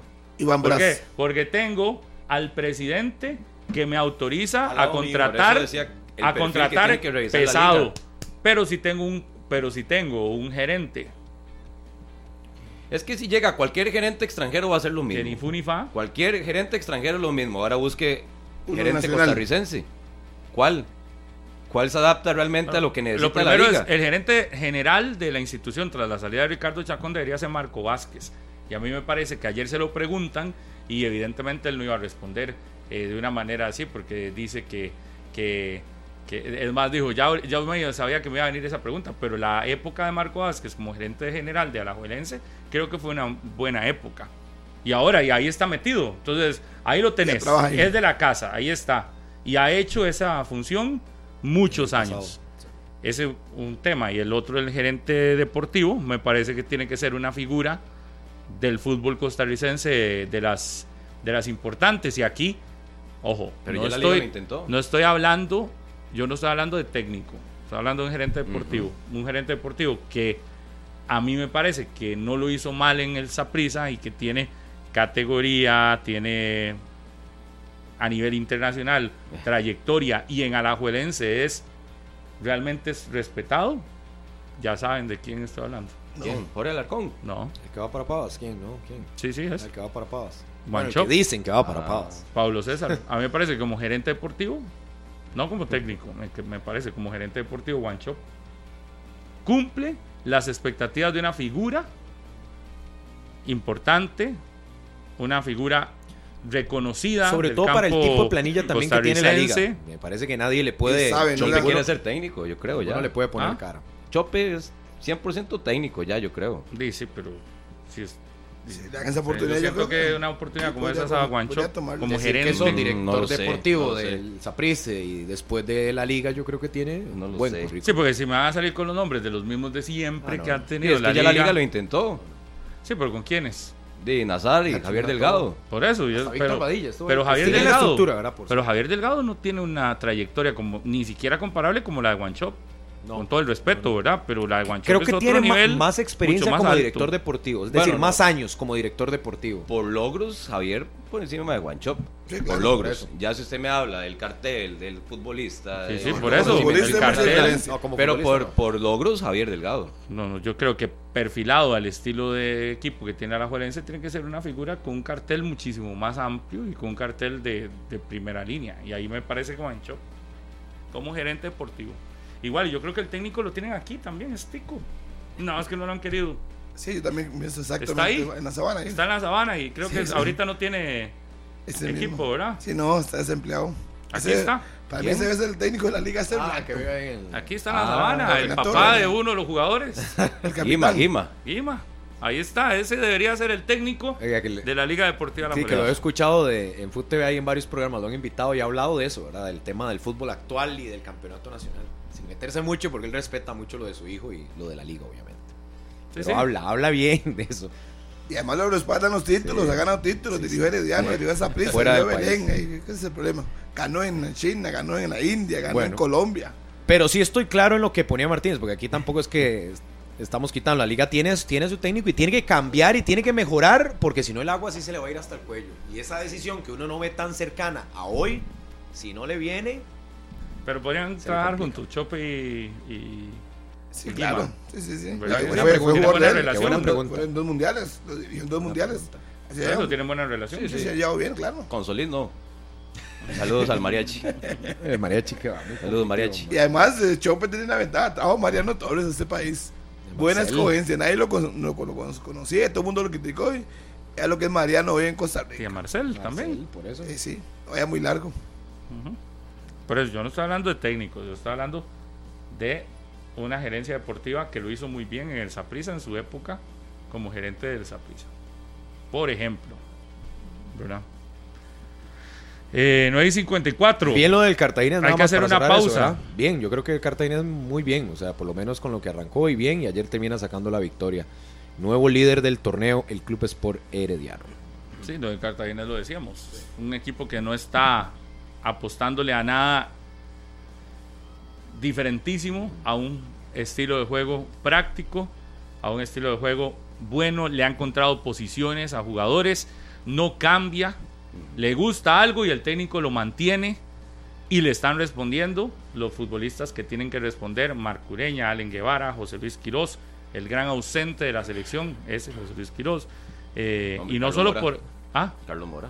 Bueno, también. Carlos Mora. No, no, Es que uno ve la lista y ni Carlos Mora. es que la, la lista, pero digamos, hablando de estos del cartaginés, a mí me parece que José Luis Quiroz, el mismo, el mismo Guevara, a mí me parece el cierre de que ha tenido Guevara de esta carrera futbolística, le dan para que si tienen a uno que no ha jugado ni un minuto Sí, yo no en convocatoria, Sí, lo, lo de, lo de Michel es de la liga, yo estoy sorprendido, Sí, son Jailan. 21. Sí, yo estoy yo no- sorprendido, yo o sea, tampoco, sinceramente se lo digo. ayer dijo Juan Carlos Herrera que ha entrenado una vez con el primer equipo. Sí, sí. O sea, todo lo demás Que en lo demás él alto no puede decir nada Bueno, lo porque ve. lo demás no lo ve. Él, lo que el señor Alfaro, lo que tiene en su retina fue lo que vio hace un mes y medio. Pero Que vamos a la pausa porque hay que venir a hablar. El Saprisa volvió a ganar y despachó No. técnico de una vez. ¿Y cuánto van a sancionar a Brian Cruz? Que más. ¿Cuánto lo van a Malo. sancionar? Eso es increíble. Increíble. Eso en otro país. Uh, se va el árbitro y se va el presidente o el jefe. Sí, sí. Se van los dos. Se van los dos de una vez. Es Pero. Osael Maroto le dijo a Oscar Segura que el arbitraje de este país está bienísimo. Ah, sí. Ah, sí. Según, según él. Sí, Escuchen con la entrevista Según él. en el canal de YouTube de Deporte Repretel. Ahí está una entrevista que sostuvo Oscar Segura, está completo, eh, con Osael Maroto. Con razón, con razón, yo no entendía. No, no, de Brian Cruz Con tiene que irse por lo menos un mes. Oye, Ah, y la no, Dos cara, meses. Martínez, No, no, y de la Martínez, cara. y no solo eso. los líneas, ¿verdad? Y estaba con control No. remoto. No, Y no puede quieren No, y el, el INE le decía, el INE le decía, mira, es que yo creo que te, te equivocaste, yo creo que te faltan tres minutos, este, ojo. Pero al final dicen no que es que, que- que el cuarto árbitro puso mal la pizarra, dicen. No, no, no. Bueno. Carlos, Eso Carlos no después... eso no lo ve cuando lo está poniendo. Otras. salió en defensa del árbitro. que estaba en otras. Estaba en otras, fijo. Sebrano, yo le dije, dígame una cosa, Sebrano. Entonces le dice, papi, son nueve minutos. Tienen comunicación, ¿estás seguro? ¿Nueve o seis? Bueno, allá en Liberia no tenían comunicación, se Bueno, pero, en, el, en el Morera sí. Papi, ¿son seis o son nueve? Sí, usted le pregunta. Nueve. Faltan tres minutos. No- se- no vio la pancarta, Él pita y le dice en línea, venga, venga, faltan Pero- tres. sí, se, ya. se ve. ¿Qué tiene que hacer el hombre? Sí, Pudo haber y seguir el partido. y Pero ya. no quiso echar, eh, dar el brazo a torcer, que es como uno dice, ¿se acuerda? Como aquel espectáculo que andaba con Pablo en San Carlos. A veces el, el línea aconseja de buena manera y el referee central, para no decir o darse por menos, ah, no, no, no, aquí el que mando soy yo. Porque usted ve la imagen de Brian Cruz y se queda así donde le dice línea. Es no, que mira, le estás- quedó muy cerca. Incorrecto. ¿Qué, está haciendo? Era nueve o eran seis? Ah, ¿Eran nueve o eran seis? Pero también ¿no? eso sirve porque Y- los cuartos árbitros son un desastre con las pizarras en los cambios. A veces pero- no ponen los pero si números, ¿por mal. Yo quiero-. Pero decir que, lo, que, que la puso al revés, o sea, me parece que ver. como que no. No, no, ahí, es una no se asuste, no se cosa, asuste. o sea, Yo vi Imagina, árbitros como Sí, sí, no Hugo. Cruz, Henry Bejarano, Walter Quesada. No, no, no, no, no, son cuatro, son cinco. Sí, cinco, y ¿Ah, todo el mundo lo ve en el estadio, son Pero cinco. eso, pero cuando el árbitro asistente levanta eh, esta La pancarta. la pancarta o esa cosa, La pizarra la eléctrica. pizarra, y puso nueve, el, central no volteó a ver eso. El central cree que dijo seis. Es así entonces. El central cree Sí, que él sí, dijo seis, pero el. Bueno, eso es la versión, Se supone. una de las versiones. Que el otro puso nueve. Y entonces ahí, lo que pasa es que línea Todos cree que es nueve. O los líneas, los dos, porque los dos no se movieron. No, Los dos creen que es nueve. El cuarto cree que es nueve y solo el central dice Son que son seis. seis. seis. No, no, pero Carlos lo, lo reportó ahí donde dijo que, que al final el cuarto sí tenía nueve. O sea, sí le dijeron un dato de nueve. Sí, y el pero que se va- equivoca al, es el central. al final de cuentas, ya, cuando le dicen a usted, ellos hablan, ¿son nueve o son Por seis? eso, por eso. Y si ya diste nueve, cumplí los nueve. Que eso no iba a cambiar en si la liga empataba o no, no lo vamos a saber No. nunca. Pero cumplí los nueve. Pero el que Si manda es el central. nueve. Pero si el central dice 6. Ah, no, Ahí, no, ahí que claro, no, no, no. El que manda es el central en eso. Lo que pasa es que lo que dice Martínez estoy 100%. Ahora lo que hay que ver es cuál es la sanción al árbitro. Porque no puede decir una cosa y hacer otra. Exacto, Eso sí. Al final, si lo quiso terminar antes, le va a pasar igual que a otros referees ahí, que históricamente detuvieron partidos y se Y brincaron errores tiempos. y también durante Pero- el juego. Sí, sí. La evolución de Barrantes a Moreira. Uf, Vamos a ver, el miércoles estamos con Don Osael Maroto. Ay, ay, ay. Esa podría ser otra pregunta. Si le- realmente si sigue gustándole después del papelón, porque ayer estaba ahí. Ahí estaba. Muy cómodo ahí estaba palco. sentado en el con palco. Gustavo Alfaro, que volvió y seguro le dijeron, vea, Gustavo, Vaya. tiene más de 40 días de no estar en el país. tiene que ir al partido que sea televisado, que más gente esté viendo. Que lo vean. Y ojalá tómese una Y foto que lo para que lo cada rato, que lo Y, pu- y- y a la federación le dijeron los de los community managers tienen que ir Acompáñenlo. Porque hay que tomarle fotos para que todo el mundo se dé cuenta que ya está aquí para que se baje un poco las aguas Bueno, dicen que se tomó un montón de fotos ahí como aficionados del Morera Soto. ¿eh? Por eso le digo. Que se dieran cuenta que estaba ahí Ahí sí, Hasta le pusieron el hashtag es este para que lo pongan. Alfaro está aquí. que está- Pero ya está aquí en Costa Rica Regresó. Tranquilidad ante todo, ya está. Hacemos una pausa. En donde estaba el presidente de la federación el sábado fue viendo a su equipo, el Sporting, y dijo, ¿Ah, sí? no, ya no, ya no, esto no. Esto no. Mejor hacemos cambio. Y ya hoy anunciaron la salida de eh, el técnico mexicano, que le aportó muy poco realmente el Sporting, Al país. Sí, al fútbol de Costa Rica y que ya se va sin pena ni gloria. Ni gloria. 27 partidos o 26 para el Paco Palencia. 27 o 26, tengo que revisar bien el dato. Lo cierto es que solo 6 victorias de la cantidad de partidos que estuvo en el fútbol de Costa Rica. Eh, y ya se va el Paco Palencia después de que el Saprisa necesitaba una victoria y vea lo importante que son esos equipos que le dan victorias a los grandes. Saprisa necesitaba una victoria sí o sí y la mejor manera era enfrentándose al Sporting y ganándole en plan en cancha sintética para que se deje hablar de que no pueden cancha sintética, ganándole bien 2 a 0 y, y poniendo las cosas en orden el Saprisa ya otra vez metido ahí está. arriba Metido peleando. en la pelea, como tiene que ser. La crisis o la medio crisis terminó con una victoria. Perdieron los invictos y todo quedó todo mundo parejo ahí. Como uno supone que debe ser ese campeonato. Ujú. Cinco o seis equipos. Hacemos una pausa. Vámonos. Y ya venimos para hablar de esa victoria del Saprissa.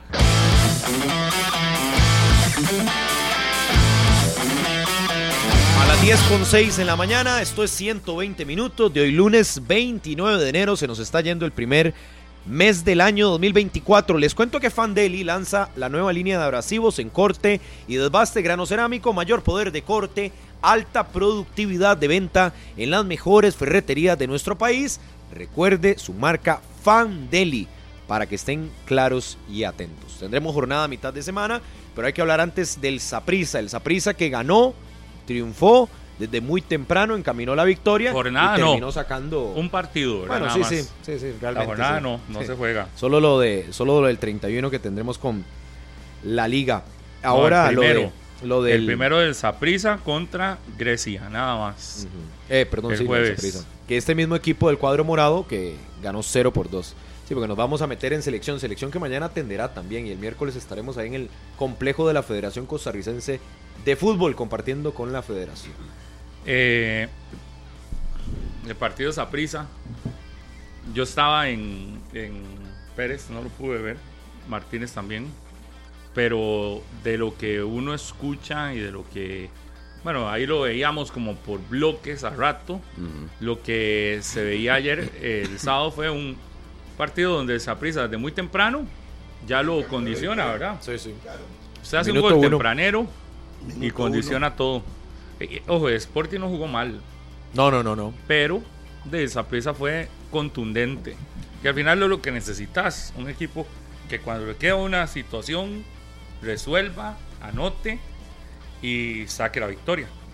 Y ya cuando se encaminó el partido, yo creo que esa pizza, si bien es cierto, Sporting por momentos lo intentó, pero creo que el gol le dio confianza, le dio seguridad, va recuperando nivel algunos de los jugadores del equipo del Saprissa, que le van dando solidez al proyecto de Vladimir Quesada, y me parece que por ahí yo vi el encuentro, tampoco vi que su- sufriera de más no. para ganar el partido, supo manejarlo, cuando se le complicó, hizo su bloque, trabajó bien, y al final se lleva los tres puntos porque creo que lo trabajó. Había una media presión por haber perdido y empatado y era importante encaminarlo. Pero creo que esa pieza fue para mí Fue más. de principio a fin el dominador del juego. Sobre todo que logró tener la pelota en momentos eh, especiales del juego y, Se la quitó. y terminó siendo eh, determinante para sacar la victoria. Yo creo que el gol lo que le dio es la confianza para acomodarse mejor. Eh, no había pasado ni un minuto y ya iba ganando el partido con el tanto Ulises Segura, pero sobre todo para un equipo de Sporting que con el agua hasta el cuello sabía presión. lo que tenía que hacer. Presión nivel deportivo, porque inclusive eh, ni en las gradas ni el aficionado le presionaba al Sporting. Era más lo, lo morado, obviamente, y lo del campeón nacional, tricampeón de Vladimir Quesada.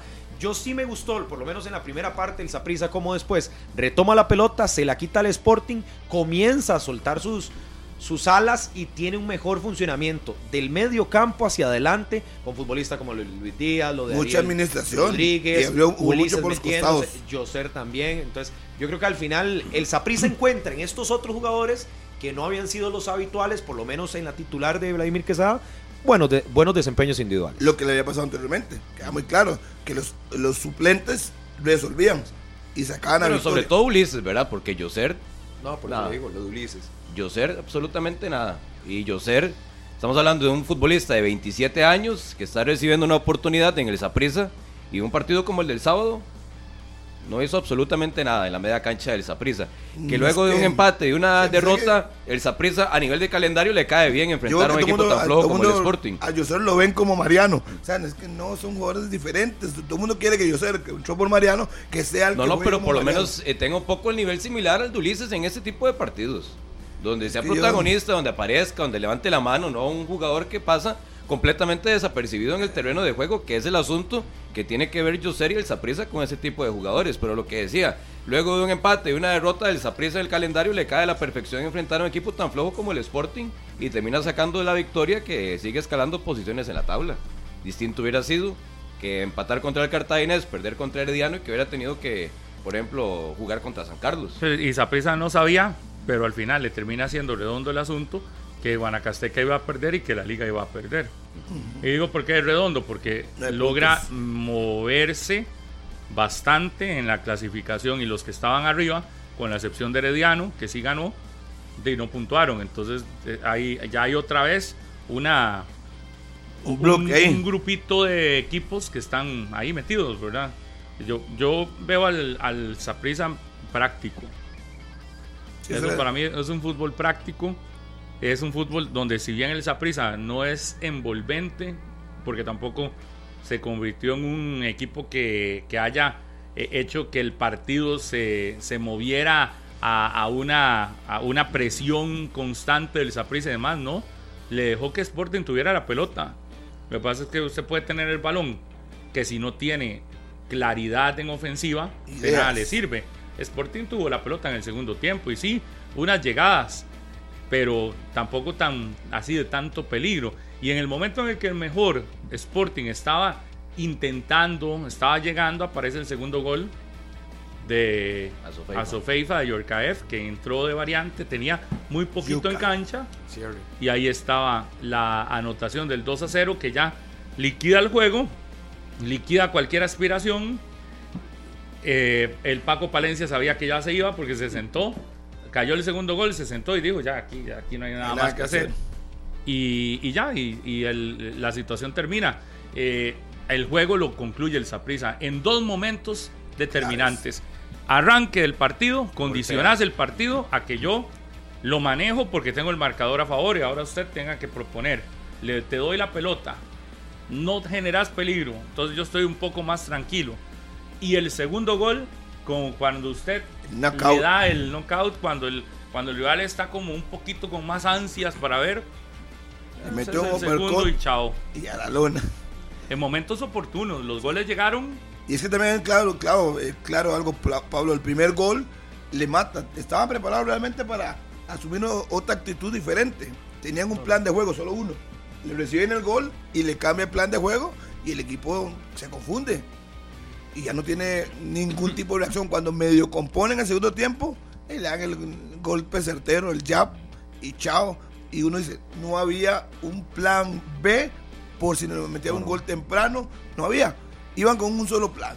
Buscar, me imagino ellos, el primer gol y proponer, meterse atrás, obligar a esa pieza a dejarles pases. Y fue al revés. Y chao, no, no, no veía por dónde. Yo no veía por dónde. Y al final nunca llegó tampoco. Es que es un equipo con pocas alternativas también. Es Sporting. El, el- el que llegue va a tener complicado porque puede tener mucho nombre, pero con alternativas arriba tampoco. Tampoco es un equipo con mucho poder en ofensiva. Lo hemos visto, le cuesta un mundo la anotación. Es débil en zona defensiva. Punto que tuvieron que sacar a al Pipo, ¿verdad? En, Sí, salió lesionado. lesionado, pero primer estaba-. También no la estaba pasando bien. Es decir, es un equipo que tiene mucho nombre, pero en fútbol muy poco, ¿verdad? Ocupa un técnico diferente. Creo que ocupa un técnico diferente. Ya sea o un técnico resultadista, como lo fue Yacone, o un técnico, no sé, que priorice el el resultado. resultadista no está metido en problemas de descenso. No, pero yo no, no ni hablo tampoco eso. va a clasificar. Pero con el equipo que tiene no debería estar ahí. En ese momento sí no creo que un punto ¿no? Pero yo escucho cuál equipo que tiene. O sea, cuál es el equipo que hoy tiene Sporting. Tiene O futbolistas sea, usted me habla delantero Feoli. Feoli es el delantero hoy titular de, de Es el que pone. O sea, por eso yo pregunto, y aquí repasando el resto del 11, Pineda, portero cuestionado en su carrera. Pipo González en el cierre de su etapa profesional. Donaldo Hernández, Ese es mexicano.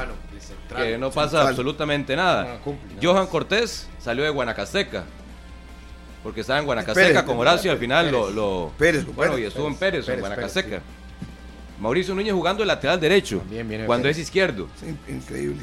Y en el medio campo, eh, Kendall Porras, que corre mucho y piensa poco en ocasiones. Kendall Porras y Reyes, creo que este es mexicano, no hondureño, José Reyes, Ortiz, Michael Ortiz, mexicano, Medina y Cárdenas. Es que cuando yo escucho ese tipo de frases que, digo, el equipo que tiene, con la planilla que tiene, yo me pongo a repasar estos, esta, Ese fue este el equipo y esta planilla vea, del esta Sporting tiene- me parece que es una Tiene planilla Soto, súper normal tiene Harry Rojas, tiene jugadores que uno que... de que ya le paguen un montón de dinero a cada futbolista que llegue, que sea un dinero mal invertido, para mí es otra situación, pero de que hoy tenga un planillón y que tenga un equipazo, es que tiene para mí jugadores- Sporting Pero lo no tiene. es para jugar tan mal ni estar en la Eh, posición sí. que está. O sea, Sí, es con que el déficit veo- de puntos. Pero es que yo, por eso le repito, Murillo, yo veo el 11 del sábado y me parece ese- el usted- 11, usted es el 11. el 11, Y la el 11, planilla. Pero la planilla Sí, no, no, ok, es, voy. no es más mala. Ariel Soto, Defensor que me- experimentado. Paulo Rodríguez Santamaría. cualquiera de los equipos Se lleva hablando de de, los tres Pablo grandes. Rodríguez. ¿Hace cuánto están hablando de Pablo Rodríguez en Dos, primera división? Le faltó reventar totalmente. sí. Bueno, Harry Rojas. ¿Qué me dicen de Harry Rojas? Johan Bonilla, entra en los cierres de los partidos. A mí me parece que al, equipo Eh, le falta trabajo. Flores y o sea, Castillo. trabajo y una idea clara. Yo creo que Flores le, es- de- Flores es, es. Flores oiga, es seleccionado nacional, ni siquiera titular en el último lugar de la tabla. O sea, y, ya- y ya repasé también la banca, entonces di, yo me pongo a buscar y busco más, busco más, Pero busco equipo, más y no pero encuentro. planilla, no es, no es para estar que para tenga el lugar, papelón pero- que está haciendo. O sea, no es para estar acuerdo. Es ahí. que yo lo veo acorde, Murillo. O sea, a mí no me sorprende ver a Sporting ahí con esos nombres. Sí, está bien para el Sporting porque no tiene historia futbolística, pero cuando lo comparas con otras planillas, Eh, con le saca la ventaja. el Y aún así hay otras planillas Sí, que sí, con pero no menos para que estar eso- arriba. No, no, no. No, ni yo para estar arriba, pero tampoco pasar de, no ni penúltimo para con un punto. Yo por eso le dije, no lo veo para descender, porque tiene muchos puntos en el Vea, descenso. puede estar entre el 10 y el sexto. pero ahí es su sí lo veo para estar ahí, en, en la zona donde no pasa nada. Y Sí, ahí, pero, pero por lo menos compitiendo, quitándole puntos a, a los equipos grandes. usted dice que resultadista, yo digo, un técnico resultadista, si estoy a punto de descender o si estoy buscando una clasificación. Pero si no, pues yo, yo ahí vea usted que necesitó 26 partidos, el 26 partidos el Paco Palencia, pasaron 26, solo 6 victorias y estaba tranquilo. Los números son malísimos. Bueno, malísimos. entonces usted puede poner un Malísimos. técnico que, que como no tiene presión de descenso ni de clasificación, le van a dar 26 juegos y usted puede perder un montón y ya. Bueno, pero es que si se queda ese equipo sin carburar, ahí se va a ir complicando solo. Exacto. Ayer Liberia lo pasa, Sí, pero Liberia no. asciende y Pero- luego comienza pero a bajar. ¿Quién lo va a complicar? Estoy claro, Grecia que mientras- no le gana a nadie. Estoy El el claro, es pero yo no creo que el proyecto con las inversiones, más allá de los nombres, sea para que esté en ese Y lugar ya- donde y está el ya Sporting. Grecia y el técnico de Grecia ya salió diciendo que les falta actitud del sábado y yo no sé Ah, qué. Ya entró en, ya Apenas entró en llevamos crisis. cinco jornadas, no han ganado un solo partido.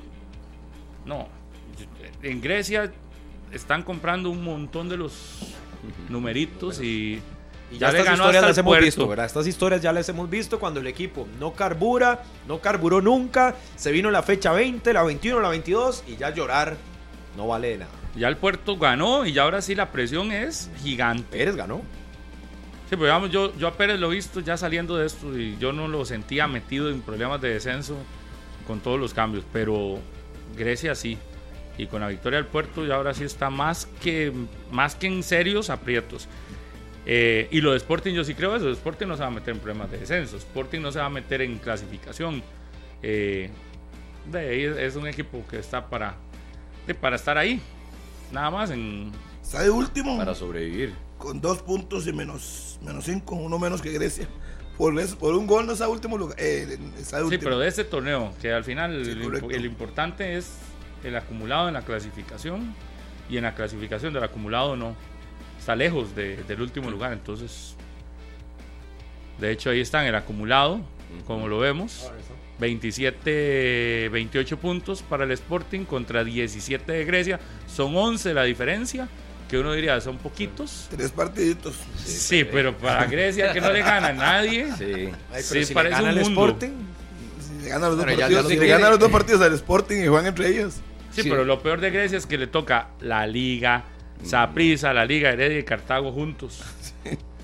Si usted quiere encontrar un ejemplo en el fútbol, tico, de dinero mal invertido, Sporting. vaya al Sporting. así, total. Si quiere, o sea, el fiel ejemplo de dónde no colocar el dinero es el Sporting. Sí, sí, total. En jugadores, en, en la gerencia, en el cuerpo técnico. O sea, buenísimas las intenciones y eso sí hay que reconocerse. Y lo que haya inversión en el la fútbol parte también. social también, de toda la comunidad es espectacular, perfecto, lindísimo. Pero ya en lo que nos compete, que es el terreno de juego y la parte futbolística, es el ejemplo de donde de lo que no, No hay que hay que hacer, la de lo que no hay que hacer en cuanto a dinero e inversión en el fútbol es el Sporting. En esos jugadores. Es que sabes qué es, Martínez, que yo creo que ni siquiera hay un norte en el Sporting, porque el Sporting llegó a primera división con de la mano de Don Randall Rowe y la misma estructura. Pero, ¿cuál era la aspiración? Ah, En algún momento nos dijeron que clasificar. Estuvieron muy cerca, muy, muy cerca con Don José Yacone. ¿Y después qué?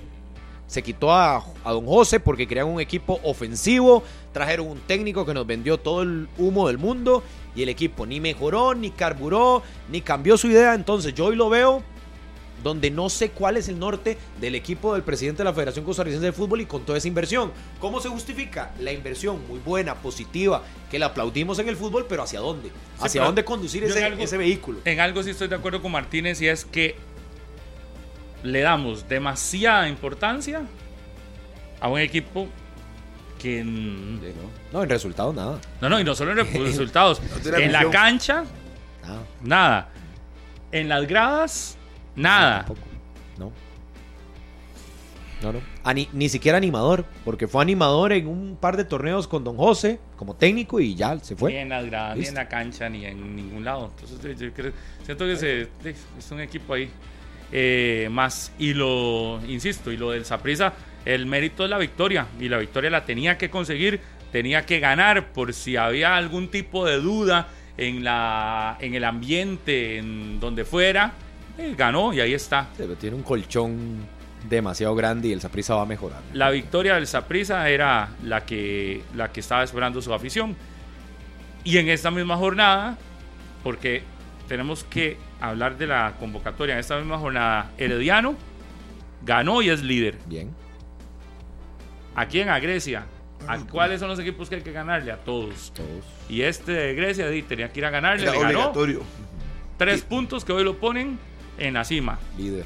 12 puntos. Y luego dos casos importantes. Pérez Celedón en casa.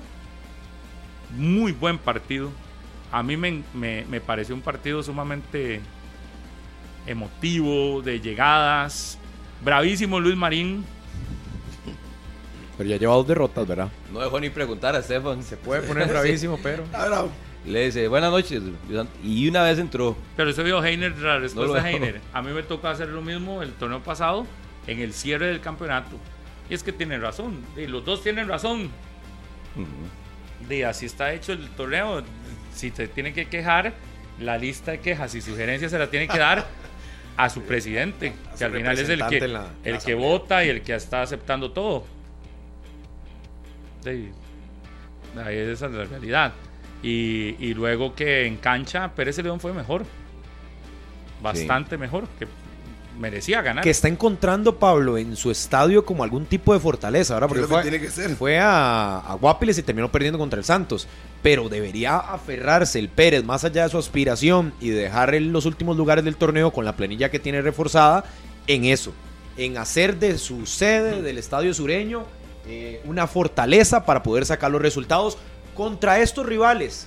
Que ojo, lo de San Carlos sí, si bien perdió contra la liga, lo intentó, pero ya suma dos derrotas seguidas y creo que ese es gran parte de la molestia de Luis Antonio Marín. El Pérez es esto, yo creo que es a esto a lo que tiene que agarrarse para superar un 2023 malísimo o hasta dos años de salidas y llegadas y complicaciones. Qué bueno es Cardel Benbow, ¿verdad? Cuando Pero el anda, Benbow del sábado, ¿verdad? ajá, cuando Sí, sí, sí. anda en modo, Sí, sí. en modo figura, ese Cardel Benbow, qué jugadorazo. Es la primera vez que yo lo veo jugando así, No, yo con. Santos, yo, No, con yo Santos he sí ido, tuve Pero es que andaba acelerado el sábado, pero andaba con Andaba toda la fuerza, incluso con fantasía. yo fui a muchos partidos del Santos, el torneo anterior o tras anterior, y sí lo vi bastantes juegos así a Cardel Benbow. Me parece que es un, eh, tiene magia en sus piernas ese, Ujú. ese jamaiquino. Sí, muy bien. Y José Mitchell. Mitchell salió de, de cambio en el segundo tiempo. De hecho, Heiner eh, se da, si se puede decir, el lujo de sacar en el arranque del complemento a Mitchell y a Benbow.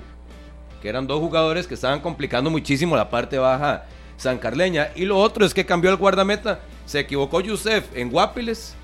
Y se equivocó Brian Segura, que arrancó como titular Que el estaba sábado. cumpliendo años, Joseph, el sábado. Y lo sentaron. Sí, oiga, pero, pero qué riesgo se toma Heiner Segura y al final le termina saliendo porque hace el cambio de, en, en su equipo, ¿verdad? De eh, Heiner y logra ir ganando el partido. Y cuando hace el cambio le empatan y San Carlos mete a sus principales armas. Ahora sí, llega un momento del juego cuando está perdiendo San Carlos que ya empieza a meter a Jonathan McDonald, a Roberto Córdoba, eh, ingresó César Yanis, que es otro muy buen jugador, ingresó, eh, Ingresó Sebastián Acuña, Acuña. correcto. Eh, ya ahí eran, imagínense, cuatro y Gabriel Leiva, cinco cambios que son titularísimos.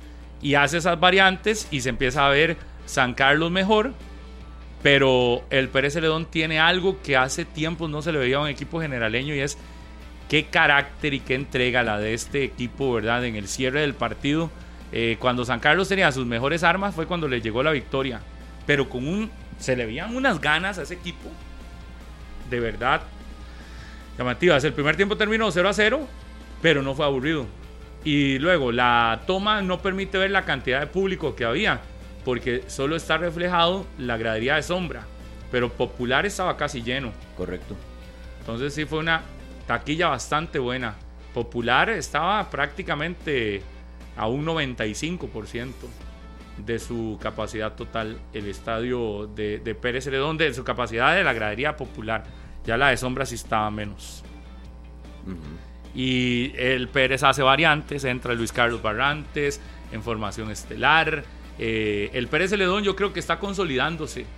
Y, y uno lo ve como un equipo ya más armado. Mucho Diego más Sánchez. armado. Diego Sánchez salió lesionado. Habrá que ver qué sucede. Empieza perdiendo, es verdad. Sí, con esta equivocación, que la Ajá. gente que va en la radio, que soltó la pelota a Brian Segura. Empieza Sí, perdiendo. Jugaba mejor y empieza perdiendo el partido. Al Una, 60. una asistencia enorme de Brian Segura. Regresó Axel. Amador, que es otra buena noticia para Pérez. Axel Amador, que ingresó de, de cambio y es el que le da la asistencia a Frank Zamora para el uno por uno en ese momento. Error gigantesco lo del portero, ¿verdad? De escuela de fútbol. Y ya luego viene el centro y el que cierra eh, para el gol del empate es Fran Zamora, que regresa al fútbol de la primera división. Ese es un goleador porque está ahí donde tiene que estar y anota el uno por uno, Fran Zamora, y con asistencia de otro muy buen jugador que tienen que aprovechar en el Pérez León, Axel Amador. Sí, sobre todo que cuando desequilibra por el sector izquierdo, tiene buen pie, sabe dónde ponerla, puede rematar de larga distancia y que se vuelve fundamental. A mí si algo, por lo menos en cinco fechas, me, me gusta es ver la propuesta que por lo menos está intentando San Carlos, que la trae desde el certamen anterior, y el Pérez que ya activar algunos chips, por lo menos para jugar a algo, para ser combativo, para ser guerrero. Y en buenas condiciones, y ¿usted no quién elige? nada más. Para el, equi- equipo titular a Benbow o Amador? Ah, no, yo me quedo con Benbow. Es que a mí sí me gusta. Ah, yo no, coincido, con, por mucho. yo coincido ¿Verdad? con Pablo. No, yo coincido con, Pablo. Amador. Yo me quedo con Amador ¿Sabe por qué? mucho. Incluso puedes tener a Amador titular y a Benbow tal vez como desequilibrante. Es que Benbow no te aguanta los dos tiempos. Lo que pasa es pero que te Ben Bow desequilibra el sábado mucho. es El fuera titular, serie. titularísimo. Fuera serie. Pero es que Benbow yo le veo una magia que poca, poco se ve en el fútbol tico. Y que no lo tiene, Pablo. O sea, el, el Pérez no tiene otro jugador como él. Muy Sí, buen gol fácil. de Kreischer Pérez, que anota de nuevo dos partidos consecutivos y la victoria del Pérez Celedón. Y vamos rápido porque son un montón de goles a los cinco del Liberia contra el Santos. Lo aplastó. De una vez, gringo, porque si no, no nos da tiempo Ese de sí no la lo vi. convocatoria. Ese no lo vi. 5 ¿Cómo? por 0. ¿Cómo? El equipo liberiano Oye, Liberia. Mira que sencillamente lo único que fue a la cancha, de hecho, Brian Camacho termina el partido y dice, no jugamos, no llegamos, nada. Y sí, toda la razón. Si vas perdiendo 3 por 0 el primer tiempo y bailado, yo creo que es lo mínimo que podría decir. Qué golazo golazo. de Marvin Angulo. A Li- A Liberia ayer le salió todo. Yo creo que ocupaba una noche así, por lo menos para darle credibilidad después de un gran partido que hubo a mitad de semana frente al cuadro chuchequero. Y Saprissa que, eh, y, la, y Liberia más bien que saca seis puntos en casa más que necesario. Le gusta ese horario, seguro a los liberianos, porque estaba el estadio también a una cantidad de gente muy, muy importante. Eh, la gradería popular, mire, y la de sombra se ve con bastante público también, pero la popular estaba también en un 90% quizás de su capacidad. Y ahí está. La victoria de Liberia de 5 por 0 con una figura como Raúl Vidal, que ayer decíamos, se le preguntó a Raúl Vidal cuánto le quedaba de contrato y la respuesta es, en mayo termino. Entonces decíamos, "S- si Liberia no lo ha amarrado, ya pudo haber firmado con cualquier otro Sí. equipo. Pero me dice don Felipe Euse, que tuve la oportunidad de un saludo para él, ayer de fuera de micrófono, hablar un momento, me decía que en estos días, espera esta semana ya anunciar la renovación de contrato del delantero mexicano Raúl Vidal. Este gol es de Diego Madrigal, para los que nos ven a través de las redes y de Repretel Canal 11, Diego Madrigal que toma la pelota y para mala fortuna del guardameta del Santos, que está un poco salido, hay un desvío del defensor guapileño y el balón lo baña. Y el 2 a 0, muy rápido. Y el 3 a 0 también llega en la primera parte con eh, Raúl Vidal, que sí va a ser protagonista. Que, este Raúl Vidal la pega tan rico, ¿verdad? Llega la, eh, la pelota y la pega de una vez. Tiene, tiene ese olfato goleador. Pero sí fue mucho más Liberia. En cancha fue mucho, mucho más el equipo pampero. Que ha tenido juegos, Pablo, donde se le cierra la portería y al final entra en desesperación, cometen errores y pierden los resultados. Pero creo que por lo menos frente a Punta Arenas en el Edgardo Baltoano y ahora ante el Santos el día de ayer, sí encuentra esas anotaciones importantes para un equipo que tiene un buen equipo, viene con un proceso ya, ha metido algunos colombianos, algunos refuerzos también, que creo que le han sentado bien al equipo de Minor Díaz Araya. Y lo de Minor Díaz era que necesitaba esas victorias Claro. porque estaba con muchos partidos sin ganar, ¿verdad? Y, y la planilla de Liberia no es No, para pues. andar con problemas. Sí, No, ocupar, más, más. hacer valer su cancha. Ya hemos, lo hemos dicho muchas veces, equipos que hagan valer su cancha. Vea, en esa oportunidad. 3-0 En ese caso, terminaba la primera Liberia. parte. Liberia y Pérez en sus casas sacando dos victorias Sí. importantes. Como tiene que ser, ¿no? Eh, Sí, tienen siete puntos. Y esos son los resultados, por eso lo decía igual que con Pérez y con Liberia es lo mismo. Esos son los resultados que este tipo de escuadras necesitan para avanzar en el torneo y para no tener complicaciones. La casa se debe respetar. Y lo que tiene que evitar Minor. Díaz es caer en esos baches. Es que Que ganan, saca una semana muy buena y luego se cae en dos semanas, vuelve a retomar a la tercera. Liberia llegó a tener más de 10 partidos sin Y ganar. o sea, eh, mucho. eso es lo que tiene que evitar, me parece, porque planilla, localía tiene, pero a la hora de los resultados es donde tiene que evitar caer en ese sube y baja. Me llama la atención a mí este tema de la localidad, porque algunos hacen valer la condición de local pensando en, en las condiciones climáticas y demás, ¿verdad? Y, y ayer, por ejemplo, Liberia, uno no, no tenía que ponerse abrigo porque no, Estaba fresco. pero de fresco a tirando a frío, ¿verdad? Así. Muy ventoso. Claro, está- usted dice, abrigo no.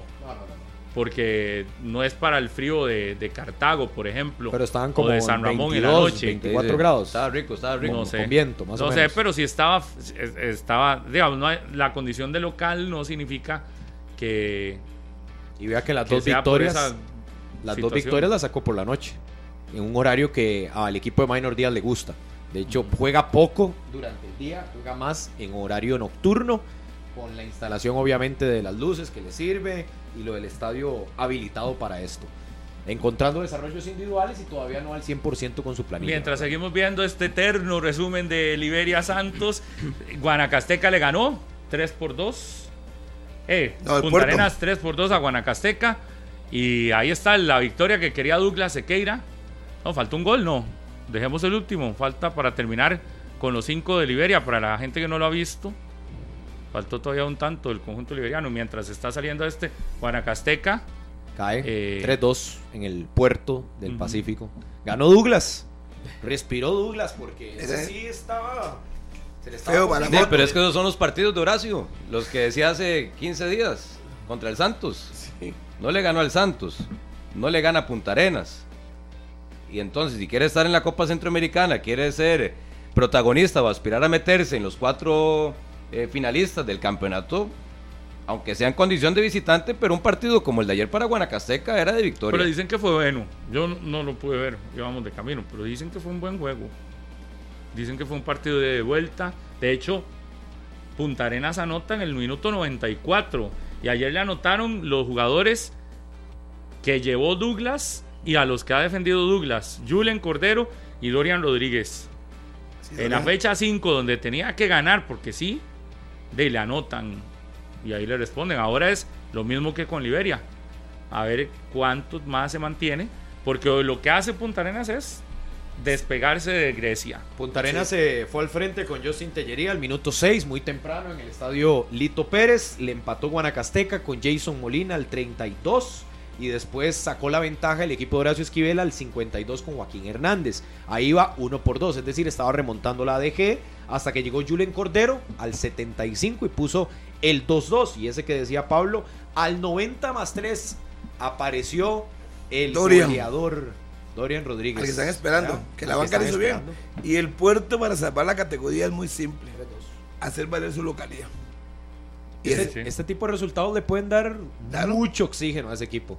Joven, que está tratando de imponer su idea, su sistema y demás, pero tiene que ganar. Douglas tiene, tendrá 12 días para trabajar, eh, replantear las cosas con su equipo, preocupado una victoria para poder respirar tranquilo. No hemos visto el gol del Herediano con el que le gana a Grecia. Así que cerramos así el resumen de los partidos. Ya solo falta Grecia Herediano en el estadio eh, Rafael Bolaños. Rafael Bolaños, que también tuvo una buena cantidad de público. Y la victoria del Herediano por la mínima, 1 por 0, con tres puntos que hunden aún más A Grecia. a Grecia, ¿verdad? Eh, e- este equipo de Grecia, que es Es que el tema es que no, no juega, a ver, no redondea partidos jugando bien. Porque yo creo que lo de Grecia pasa más por eso, de esa inconstancia que desde el semestre pasado tiene y que le está costando encontrar en el campeonato nacional. Mientras Grecia no cierre un partido donde pueda hacer un compromiso redondo, con oportunidades, con opciones frente al marco y ojalá con la victoria, ahí va a estar y los Es otros tiene- están Tiene un problema, el, el hecho es solo defenderse. Recibe el gol al minuto 90, al 84, al 1 y no tiene nada que hacer, no, no tiene un, plan B. Volvemos a lo mismo, no tiene un plan B el equipo de Grecia. Entonces llega, se defiende contra Cartagena, por Sí, sí, ejemplo. pero le alcanzó 13 minutos en este partido contra Herediano. ¿Y cuál al minuto y cuál era el 13 plan ya, ya había quedado fuera. O sea, al final de cuentas, el 0 por 1 se lo marcan al 13 con John Johnson y le termina sacando el resultado del Herediano 0 por 1. Y después del gol del Herediano, de Grecia nada.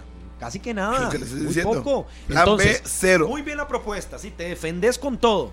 Sí, pero si en 13 minutos ya el partido está es un golazo, ¿verdad? Se fue, se acabó. Es un golazo.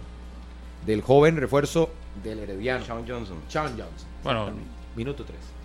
sí, porque ya tiene mucha experiencia en la primera porque jugó todo el torneo pasado con Guanacasteca, ¿verdad? Total, total. Este Sean Johnson era titularísimo.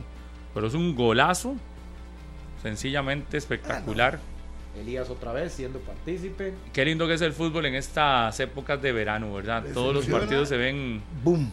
bonitos, sin esos aguaceros y las tardes que llaman a que la gente vaya al a, a- sí, a ver a ver fútbol. Sí, pero lo que dice Harry que es la clave. Usted tiene un equipo que no En plan B le recibe un gol a los 13 minutos, no tiene nada que Igual hacer. que el Sporting. Chao. pero es que también, eh, un colchón. No sea tan injusto, vea el calendario de Grecia. Pero- Viene el Fello Mesa, recibe Herediano. El jueves va Tibás y luego contra la Liga. ¿Y qué pasó en los partidos no. anteriores? Sí, pero contra Sí, Punta Arenas, no, contra. Punta Arenas cero llegadas. Sí, pero sacó un punto. Sí, pero pero pero en este momento la situación de Grecia es que te necesita puntuar ya de tres. Entonces, Sí, contra Pablo, Punta Arenas ¿cuánto le cero llegadas. usted a esa planilla? Sí, ¿Usted pero es qué, que le- qué exige esa planilla? El tema es que en Tiene este que rally- salvarse. en Ah, no, de que se salve, pero de momento en estas fechas del calendario eso. no es para, Pero puede para salir exigirle muy absolutamente golpeado. nada. Puede Sí, salir pero muy golpeado. salido golpeado, vea que no salió goleado contra el Cartaginés, no, No, sale pero goleado contra te, pero Herediano. ya te Pero metieron esa 5 prisa. de diferencia. Y viene la liga. Punta Arenas. Y ya Pérez León te metió 8, algo así de diferencia. Yes, vamos a ver. Y ya Pérez León también se te fue. Es decir, puedes salir de estas cuatro jornadas Muy hundido. con, con Yo creo que es que va más allá de que el Pérez de la distancia, no es que uno los y pone ya Pérez le ganó a prisa. Y ves a Pérez con una idea, ves a Liberia saliéndose, lo del Santos ahí que más o menos, el Puerto que ganó. puntos, Pérez. Siete, Eh, sí. es decir, lo de Grecia versus estos otros sí marca mucha diferencia. Sí, Porque mientras cuando- Grecia está enredado, los los otros perdían, está bien, perdían. Y usted puntuaba de uno y ibas va, acercándose. recortando. Pero le hacen un gol y no hay argumento. Yo, yo lo vi en el Fello Mesa. Estaba ahí, jugó bien, no sé, 60 minutos. Sí, se defiende. cayó el gol y Pausa. Al mediodía de ayer sale la convocatoria a la selección. Primero se había dicho que era después de la jornada. Sin embargo, la sacaron antes de la jornada y una convocatoria que sigue dejando cuestionamientos o dudas a partir de jugadores que ni siquiera han debutado en el campeonato nacional, no han jugado un minuto en el torneo y están convocados. Eh, de futbolistas que quedaron fuera y que uno se pregunta o se cuestiona. Eh, la zona ofensiva de la selección, los dos delanteros con los que Costa Rica buscará hacer algo contra El Salvador son solo Justin Daly y Warren Madrigal. Yo no sé si es la suma de delanteros más baja que hay, pero ayer hablando con Mazón le decía, esto va oliendo tanto a, a lo mismo de, de- de Luis Fernando Suárez con esa cantidad de jugadores que convocó a la selección de Costa Rica en su momento, ¿verdad? Que se hablaban de 120 convocados. Si ya hoy nosotros sumáramos estos, más los del microciclo, más los del partido contra Panamá de Gustavo Alfaro, ya podríamos andar por más de 30, 35 en menos de dos meses de estar en el fútbol de Costa Rica. El número puede aumentar bastante de esos 120 jugadores que tuvo a prueba Suárez. Los 120 de Suárez no sirvieron de nada y ahora van con una lista nueva. Eh, este señor Gustavo Alfaro, que yo creo que eh, algunos de los que están ahí es una muestra de que él no ve el campeonato nacional. Yo ayer hacía una pregunta en mis no redes. Pablo. Yo ayer puse una cajita ¿Y qué le dijeron? y la gente, na- to- vea, decía Federico Hidalgo, mucho jugador que no debería estar en esa lista. Cualquiera se puede poner ahora la camiseta de la CL. Tony puso mala. Bra Araya mala. Premiar a un jugador como, y dice quién, sin disciplina, de Fairón. Yo hubiera puesto a Keylor antes que a Chamorro. Estamos feos. Otros dice pésima, mala, me parece increíble, dice Andrews. Miguel dice floja, floja. Aarón dice que nada, media selección no debió ser convocada, dice Jeff. Pablo, de ahí más o menos, hay jugadores que no principalmente en la portería tenía que estar Moreira. Dice Cristian, me parece un completo chiste. Y así, todos, todos, todas las respuestas son así, van en esa misma línea. Es que es increíble, hay nombres ahí que, que no. O sea, que no, o sea, no, no, no, es la realidad y no. 23 nombres. los Preguntan. Carlos Mora es el jugador más desequilibrante del torneo y ni es tomado en cuenta. Abrazo para mi buen amigo David Fallas. Y sobre todo cuando ves que, por ejemplo, por encima de él está Aaron Suárez. De los niveles de rendimiento más bajos de la liga. Entonces, ¿cómo está Suárez por encima de Mora? Si Suárez inclusive hasta ido al banco, es que, a ver, no hay que tener tres dedos de frente para poder realmente observar las cinco fechas y sacar a los mejores de cada equipo, obviamente con posibilidad de ir a selección y apuntarlos. Y esos muchos no están ahí. Sí, sí, uno.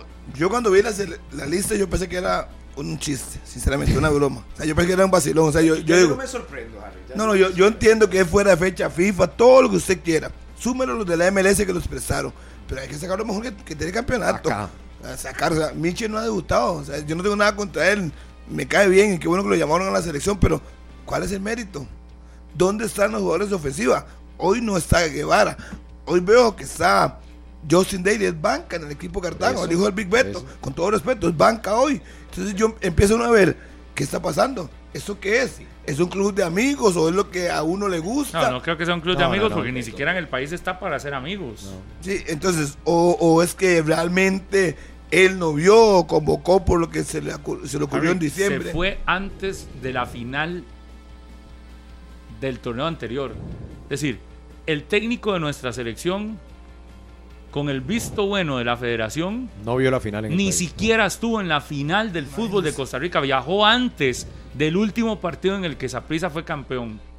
Si usted, si, si partimos de eso, donde el principal exponente del fútbol costarricense ni siquiera estuvo para el partido de la final, se va 40 días, delega en otros la responsabilidad por la que se le pagan millones de colones a él.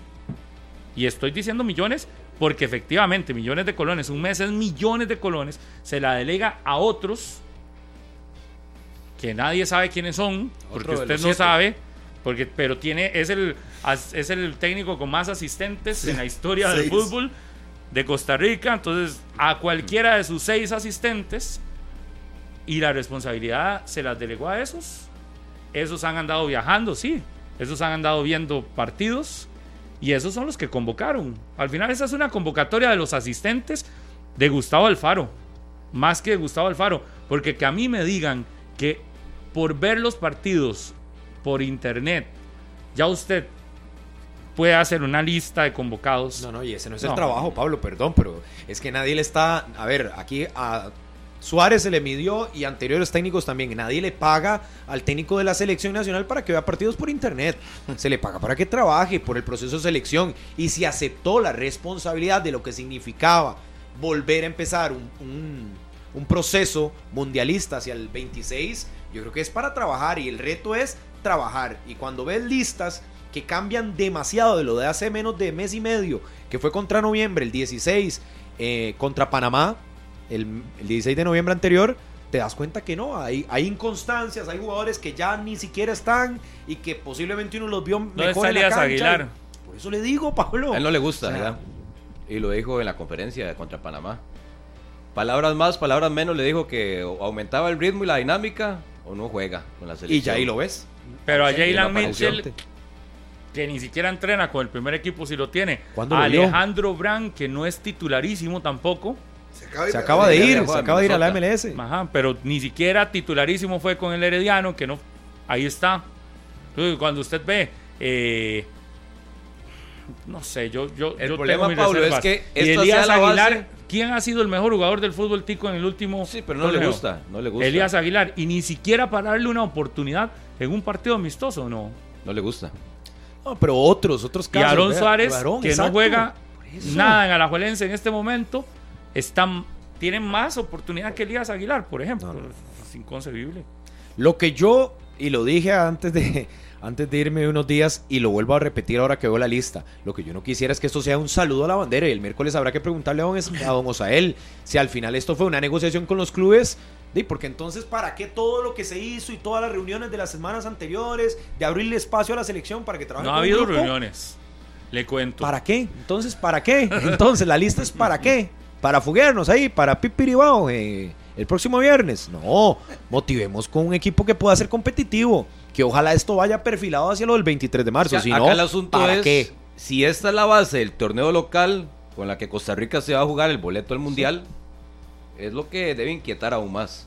Porque si los parámetros y los filtros para este llamado tomando en cuenta que la mayoría es del campeonato local y que estos sean los nombres, ponga esta misma base Es que- o un 80% de esta lista para arrancar la eliminatoria, Oh.